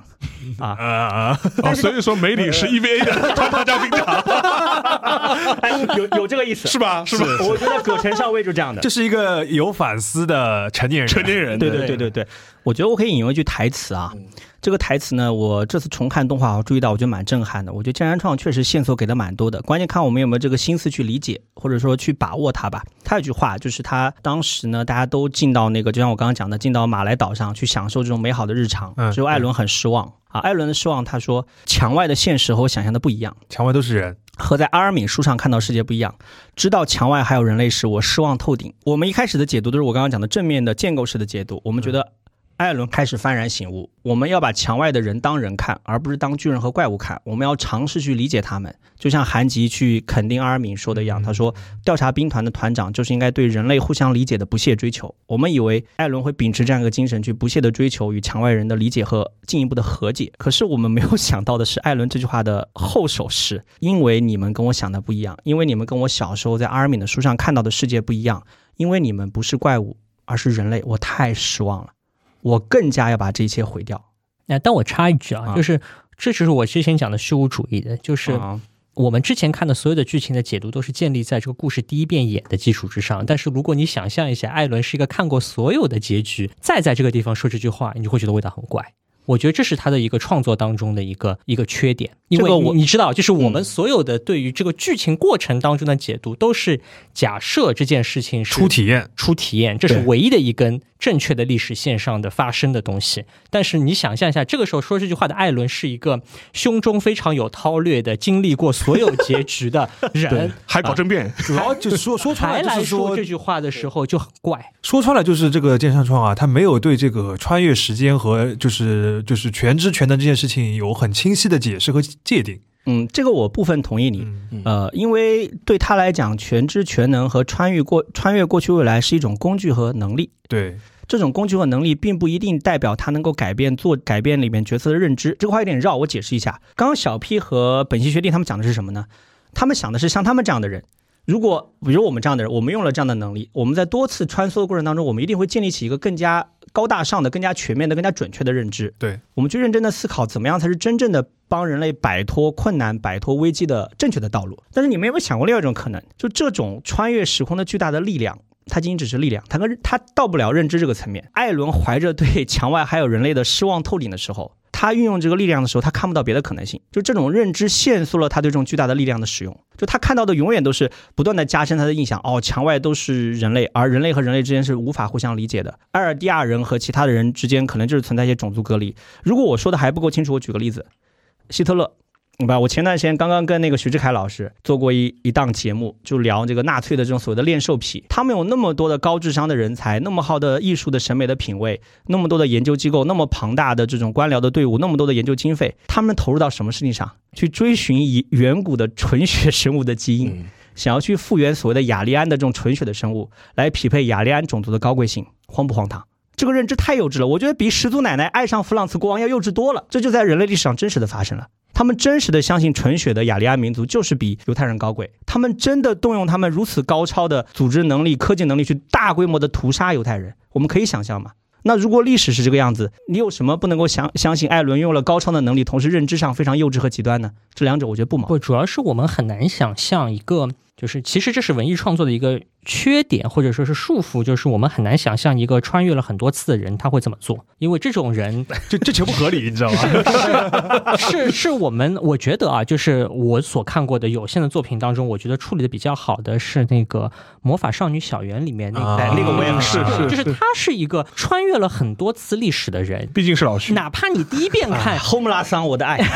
哪怕你第一遍看的时候看不出来，但是你回过头来看，你会说，嗯，没错，这个是个是一个选择，看过了很多历史的人。哪怕最后这个选择好也好，不好也好，他看过了很多历史。他一开始的冷漠不是冷漠，是一种深刻的爱，因为看多太看过太多次历史了。对，但是呢，艾伦，我的感觉就是他在你再回过头去看的时候，你不觉得你看到那个小艾伦或者是一个青年的艾伦是一个后面的那个艾伦，就是有过所有的历史，这就是所有的。小 P 老师为什么觉得他没有之前编好？对，这是为什么我觉得他没有变好。那说回正题，还是个故事问题。我说回郑诗亮老师刚刚讲的话题，其实有一点我和郑诗亮老师观点可能应该是很像的。我觉得阿尔敏是这个作品当中剑山创的嘴替。嗯，对，是某种意义上是这样。而这个嘴替所表达的一个，这是为什么我我 still 我觉得这是郑山剑剑山创老师创作能力没有达到的一个没有实现的地方，就他其实是想要去推崇一种阿尔敏的一种价值观，但是他最后没有做到。嗯嗯。而这种价值观是什么呢？就是啊，我们可以谈一谈这个。大家如果看知乎会发现，那是爱吧？那是爱。这是一种就是。就被反复嘲弄的一种的谈之巨 人，对吧？就是让你会觉得很没劲。对，但是其实我我我就是要提一个角色，大家在座各位都不看，但是可能听友会看到，就是《火影忍者》里面的 漩涡鸣人，在中文网络世界当中有一个完全相同的一个。啊，负面评价，嗯，就是啊，我们谈一谈吧。所以就是说，嘴遁，就是这个在这个贴吧里面就会说，哎，你这个火遁水遁不如嘴遁。这个这个名人永远说，哎，我我我们来谈一谈，聊一聊。我我去说道说道。我觉得这个是，这是我们之前开始聊这个话题的时候，我会提的，就是我会把火影忍者呃放进来做和这个境界巨人的对比。就是我觉得在这两个作品当中，都会有一个小的尝试，就是来解释说我们怎么来打破隔阂。去求得一种啊和平，在进击巨人当中，这个和平是岛岛内的人和呃岛外的人的和平；而在呃火影忍者当中的和平是出现在这个五个忍者村或者是五个忍者村以外的其他的一种和平。那么这种对于和平的追求的这个话题，其实蛮，我觉得至少我们看过的大多数的作品当中，它是不提的。就是你作为一个创作者有兴趣去设计这个话题，本身是一种很大胆的尝试。但是很遗憾的是，这个很大胆的尝试，其实作为漫画载体而言，它很难实现。嗯。因为在漫画当中，我们最容易习惯性的看到的就是所有的千言万语，最后是以这个打架斗殴。啊，谁胜谁负来决胜负的，就是海贼王式的这种处理问题的方法，对吧？你有很多背负的信念，我有很多背负的信念，那咱们打一场吧，我们就打一场，谁赢了就好像谁的信念就取得了胜利，这是一种很啊少年漫画式的处理方法。但是呢，我觉得《火影忍者》和《进击的巨人》是我看过，我看过作品不是很多，我看过的作品当中很少数，就是很作者很不厌其烦的，一定要放一个，哪怕大家很讨厌。看上去很讨人厌的角色，但是他一定要说啊，我们通过啊对话，我们通过这种谈来实现一种啊和平，这个我觉得才是剑山创在这至少我看这个作品，当然我是后面补的，而且是一种看热子方法来补的，但是我觉得这个才是剑山创想要尝试在这个作品当中所传达的情感，这也是为什么我看这个作品不考虑最后两话，我觉得剑山创我本来的。预想是他会想要找一个相对比较平稳落地的一个结局，或者说是一个比较啊积极的结局。最后谈妥了。原因是他哪怕没有谈妥，他会往这个方向去尝试。因为我们其实看最后两话也会有他们在什么这些不同来自不同地方的这个难民拿了枪指来指去，最后还是一个朝天开枪啊，朝天开枪。那他最后想要达到的效果还是一个啊，我们谈妥的一种状态，一种啊更符合真实的历史当中。因为我们知道在真实的历史当中有过非常多的这些啊矛盾冲突，但是所有的矛盾和冲突最后的解决是以谈一谈这个看上去一点都不 慢。漫画的一个 一个一个一个方法来来来收拢的，所以我本来我自己啊，这个说回说回一个，其实我我我我没有聊过的一个话题，我本来想问问看大家的想法，就是大家当年在没有看一百三十八、一百三十九话的时候，所假想或者期待的这个啊作品一百来页就要收尾了，那你最希望看到的东西是什么？我当时看了这个作品，看到最后的时候，我最希望看到的其实只有两个地方，我是我是在意的。第一个就是说，哎，你谈一谈，谈一谈，能够怎么去阐释这个谈一谈。第二个问题就是说，在这个作品当中，我觉得这也是剑山创所表达的非常积极正面的，就是说啊，我们要追求自由。这个自由是表现在很多很多方面，因为你被一个围墙圈起来，你是没有自由啊；你是被链条束缚的，你是没有自由；你是受限于你的一些什么外敌，你没有自由。但同时啊，在这个作品当中，还有很多就是你受限于某种历史，或者你受限于某种谎言。你以为你是自由的，其实你不自由。所以我本来很期待的是说，在一百三十八和一百三十九话当中，对于这个谈一谈和这种自由能够有一个相对平稳落地的东西。我当时的期待就是什么祖奶奶呀，这个几个巨人，我根本不 care 有几个巨人，好吗？你的这些什么巨人之力啊，这些东西都是按我的观点都是狗屁。这里的所有的设定我全部跳过。我觉得这些东西他最后随便怎么画都可以，我都不介意。我觉得这个是我讨厌祖奶奶作为这个啊机械降神的原因，就是。是因为我不在意它的那个设定解，我觉得这些所有的设定解都是新本格里的那些玩意儿。嗯，但是所以你其实想看波茨坦会议是吧？我我想我想看的是，我觉得所有的好的作品是它最后能够包含的是一些就是在现实生活当中有意义的内核啊。我追求的是自由，我要最后还想看到我要追求的是和平。我觉得这个是这个作品有有对我来说啊，我我我喜欢《进击的巨人》当中的某些部分当中的这个带给我觉得是有价值的地方，是他在讨论某些真实的问题，他不是讨论一个设定上的一个解。我们自己给自己出了一个题，我再自己把自己帮自己把这个题给解了，解了又怎么样？因为这题就是你自己出的。你说啊，有一个有一个虫，有一个巨人，这个设定就是你写的，你随便想怎么解怎么解，I don't care at all。但是我想要知道的是，说你既然提到了很多很严肃的问题，那么你这些严肃的问题你有解吗？你最后的解释说啊，有个小丑，我就很失望。我觉得这个小丑他不是一个。他连解都算不上，他是一个摆，这是为什么我之前会觉得说这是一个呃失控或者摆烂的作品的原因，是因为我觉得哪怕说你要批判一个小丑，你也应该大力度的有力的批判，而不是说只是以这个小丑的一种躺在水里说啊那种事情不要，那种事情不要这么怪异的一个方法来来结尾。我那这个是就是如果你要说我对于这部作品前面讲了很多的乐子？就比较了很多啊不同的作品，但是你一定要说我到最后为什么我不满意这部作品，是因为我觉得。或者说我对这个作品比较失望，是因为我对于这个作品当中的这个真实的内核的部分，我觉得它没有完成好。而且另外一个，我之所以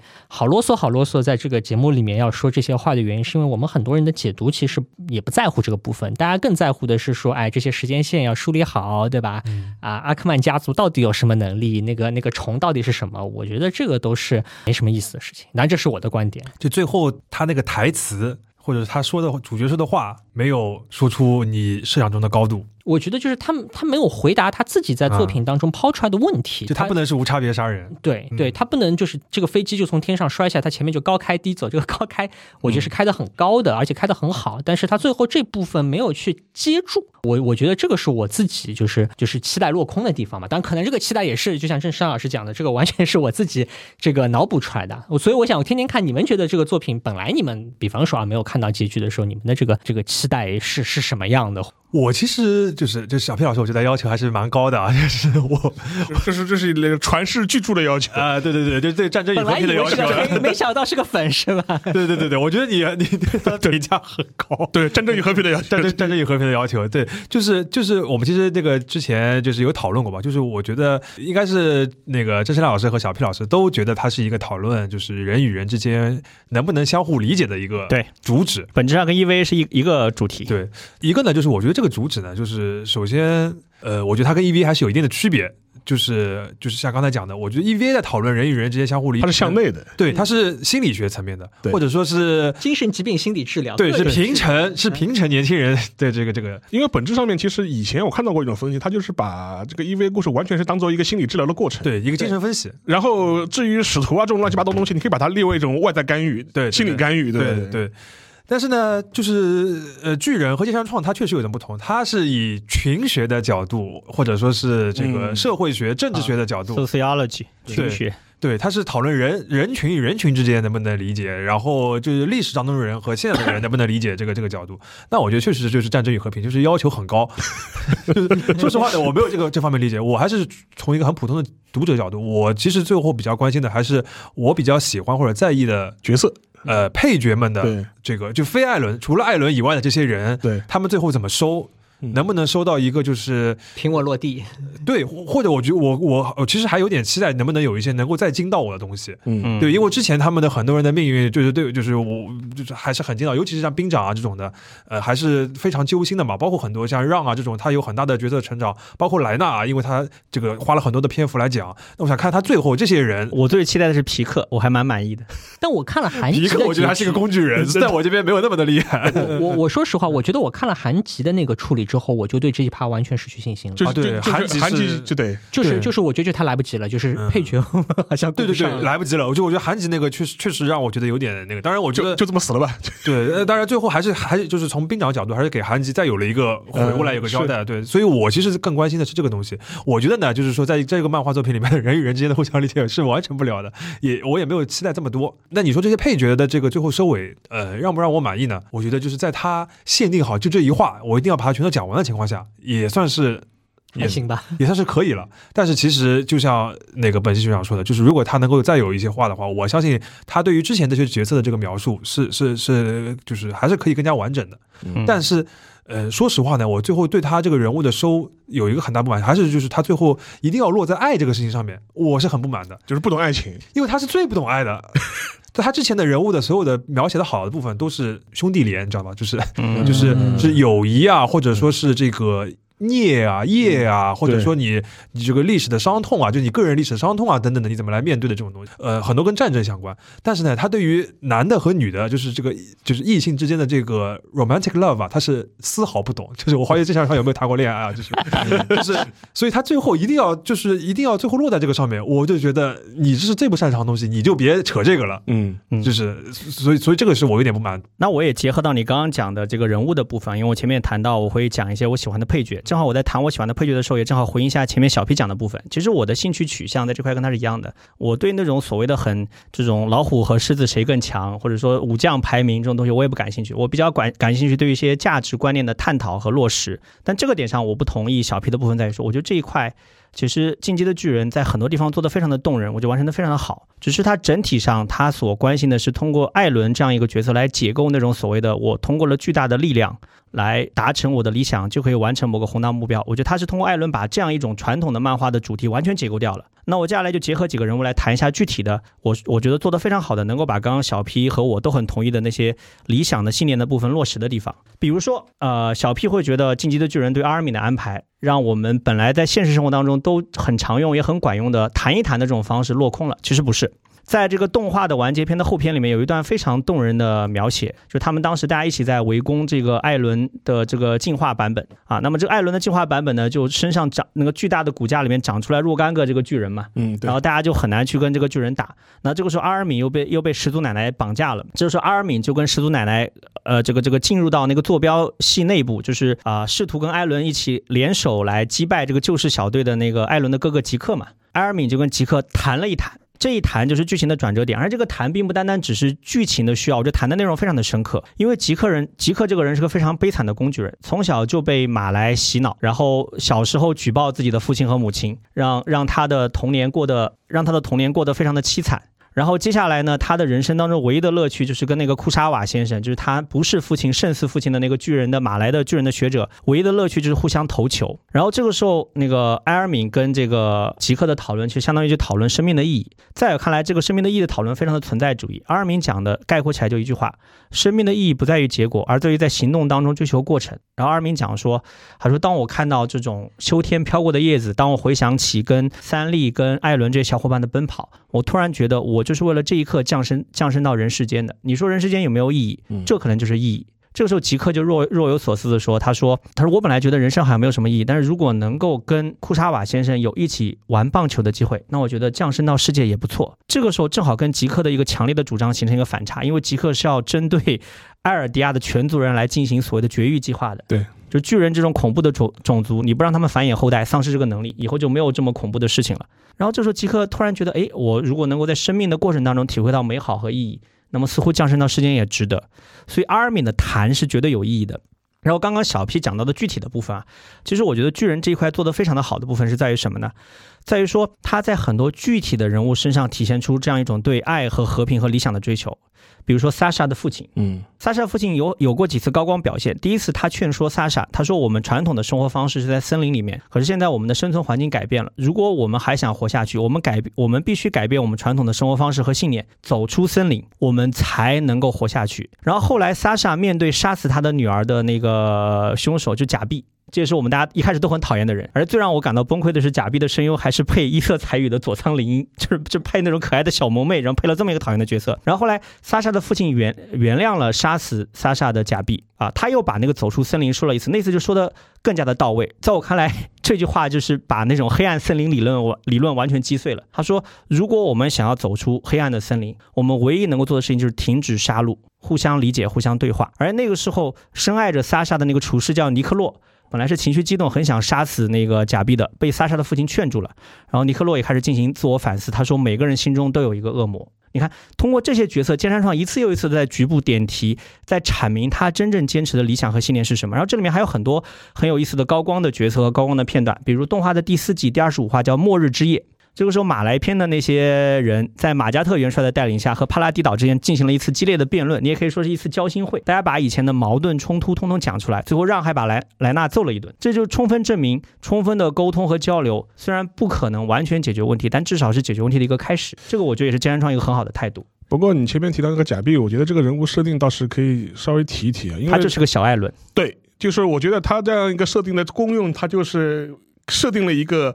艾伦如果成长以后会怎么样。对一个艾伦的女版，我觉得贾碧这个角色有两重的定位。第一重，她在团队的属性上，她是一个马来篇的那个莎莎。他也是个神剧，但另外一方面是又是一个特别不过脑子的、特别莽的这么一个人。另外一个又是个性转的艾伦，而他从小是受在非常极呃是受到非常极端的军国主义的教育，被洗脑了。然后剑山创是要通过这个角色告诉我们，其实当你接受了正确的历史教育，处在一个温馨的、和睦的人与人之间互相理解和对话的环境里面，你是可以转变的。是的，他最后还专门安排一出剧情，这个也是又体现出剑山创作为对称狂魔的一个特性。一开始是 Sasha 救了一个小姑娘叫 Mia，甚至不惜抛掉弓箭。化身为近近身格斗的这个这个这个这个这个战士，他本来是个狙击手，化身为战士是个射手，去跟巨人搏斗，冒着生命危险把那个米娅救了下来。后面江山创又安排杀死了萨莎的这个假币，把这个小姑娘又救了一遍。对，然后完成了这个和解。那这个呃用意是很明显的，就是对话、理解、沟通，正确的历史观的教育，和睦的人际环境，对我们养成一个良善的性格，养成一个或者说培养一个解决问题的契机。绝对是好的，嗯，然后还有两个我特别感兴趣的人物，我要专门一提，一个就是那个叫欧良克鹏的黑人，金山创安排他是黑人是是有用意有用意的，有因为有句台词非常妙，啊，欧阳克鹏扮演的就是一个国际主义友人的角色，对。啊啊，他后来要被那个明显就是少壮派青年军官要要要要崩掉嘛，二二六分子那个弗洛克对。要崩掉的时候，他说我才不会向你们这帮人屈服，我为了保护家乡免遭马来的践踏，才会帮助埃尔迪亚人，对。但是我绝对不会谄媚你们这帮排外主义人渣。对，这个话题说的很明显了，是对吧？专门安安排黑人来讲这种反种族主义的表态，而弗洛克他们所代表的二二六分子，这种高喊埃尔迪迪亚帝国的人，就是一帮种族主义者，是，就是一帮极右的法西斯，是对吧？这欧良克彭这个人很有意思的。还有一个让我特别特别感动的，就是那个夏迪斯教官。他最后就是在那个船上，就是舍身取义嘛，对，就是帮助救世小队拖延这个时间啊。他一开始他面临这种受到少壮派青年军官煽动的这些可以说是无知的青年人的时候，他是放弃反抗的，对，倒在地上让他们又踢又踹。可是后来一旦即刻使用了这个呐喊，让所有的服用了红酒的人都变成巨人之后，这些青年学生面临危险，教官挺身而出救了这些青年学生。然后后来教官又放弃了去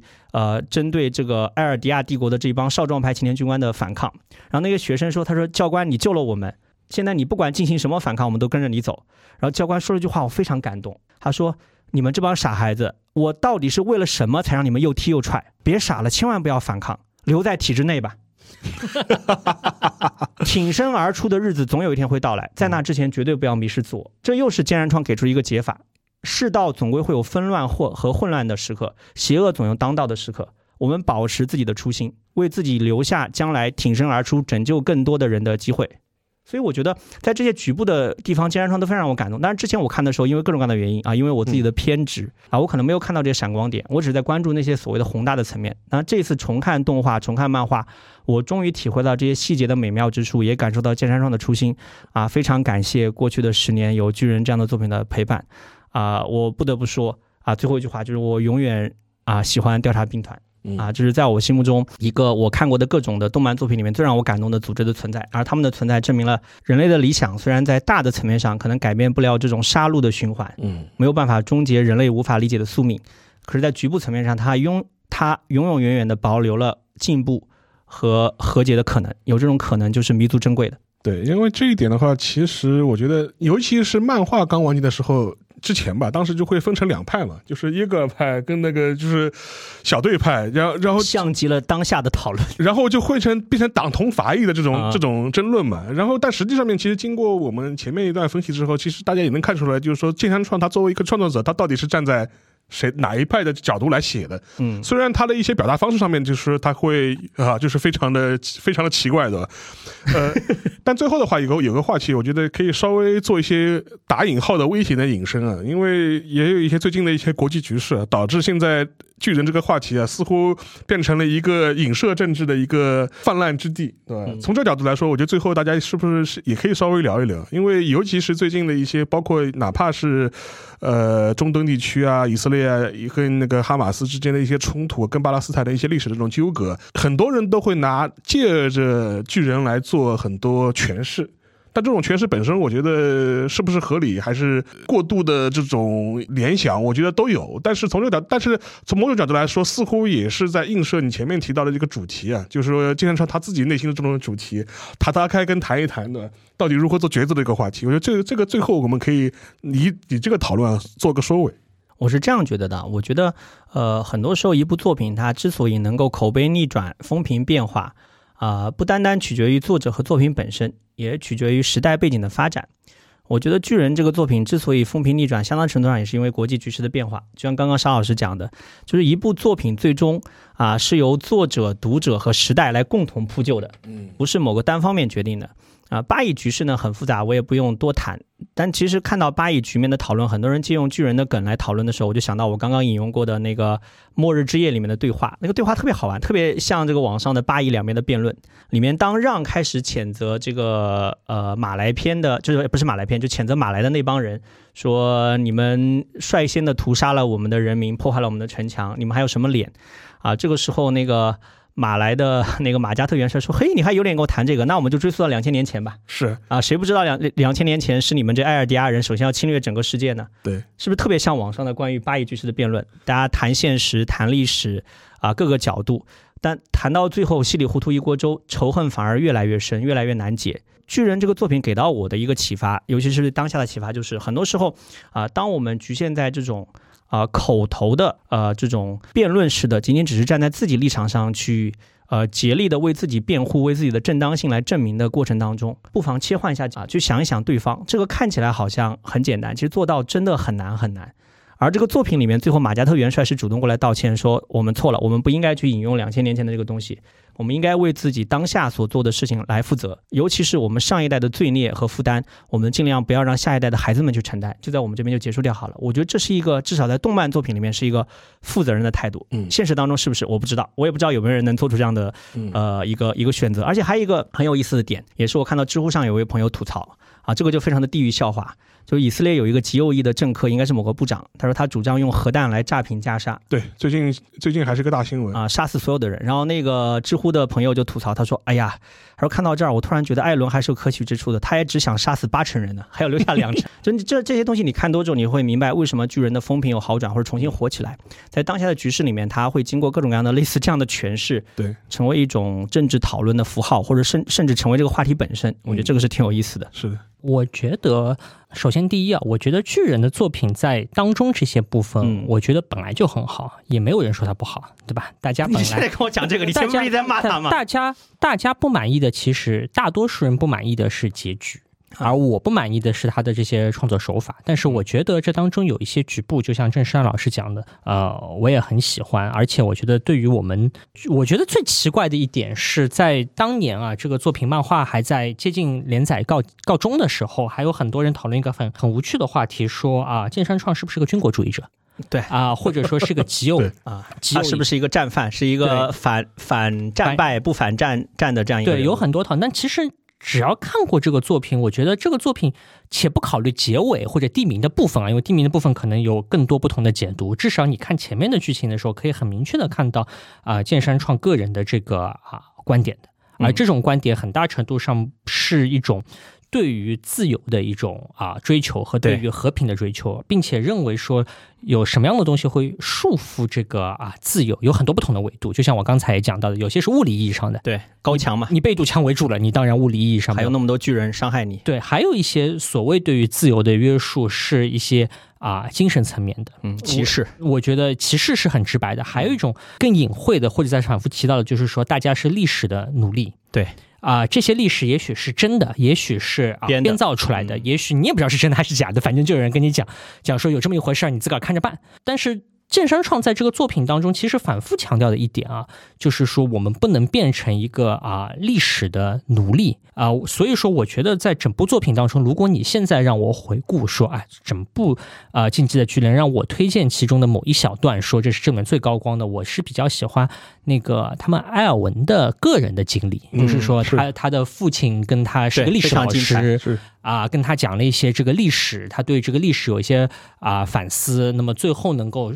实现某种进步吧，或者说是这个观念层面上的一个一个升华，我觉得这个对于我们啊现在的读者来讲，始终是有一个现实意义的。就是大家看到了很多对于历史的描述，每次出现重大的这个国际国际事件，就会看到所有人都开始翻历史的旧账，对吧？这是个大家很喜欢做的动作。但是当大家在看这个历史的时候，不能变成一个历史的奴隶，或者说把历史作为一种啊加强仇恨或者说是加强迫害的一种工具和武器。我觉得这个。是呃，近期的巨人在整部作品当中翻来覆去、翻来覆去来啊强调的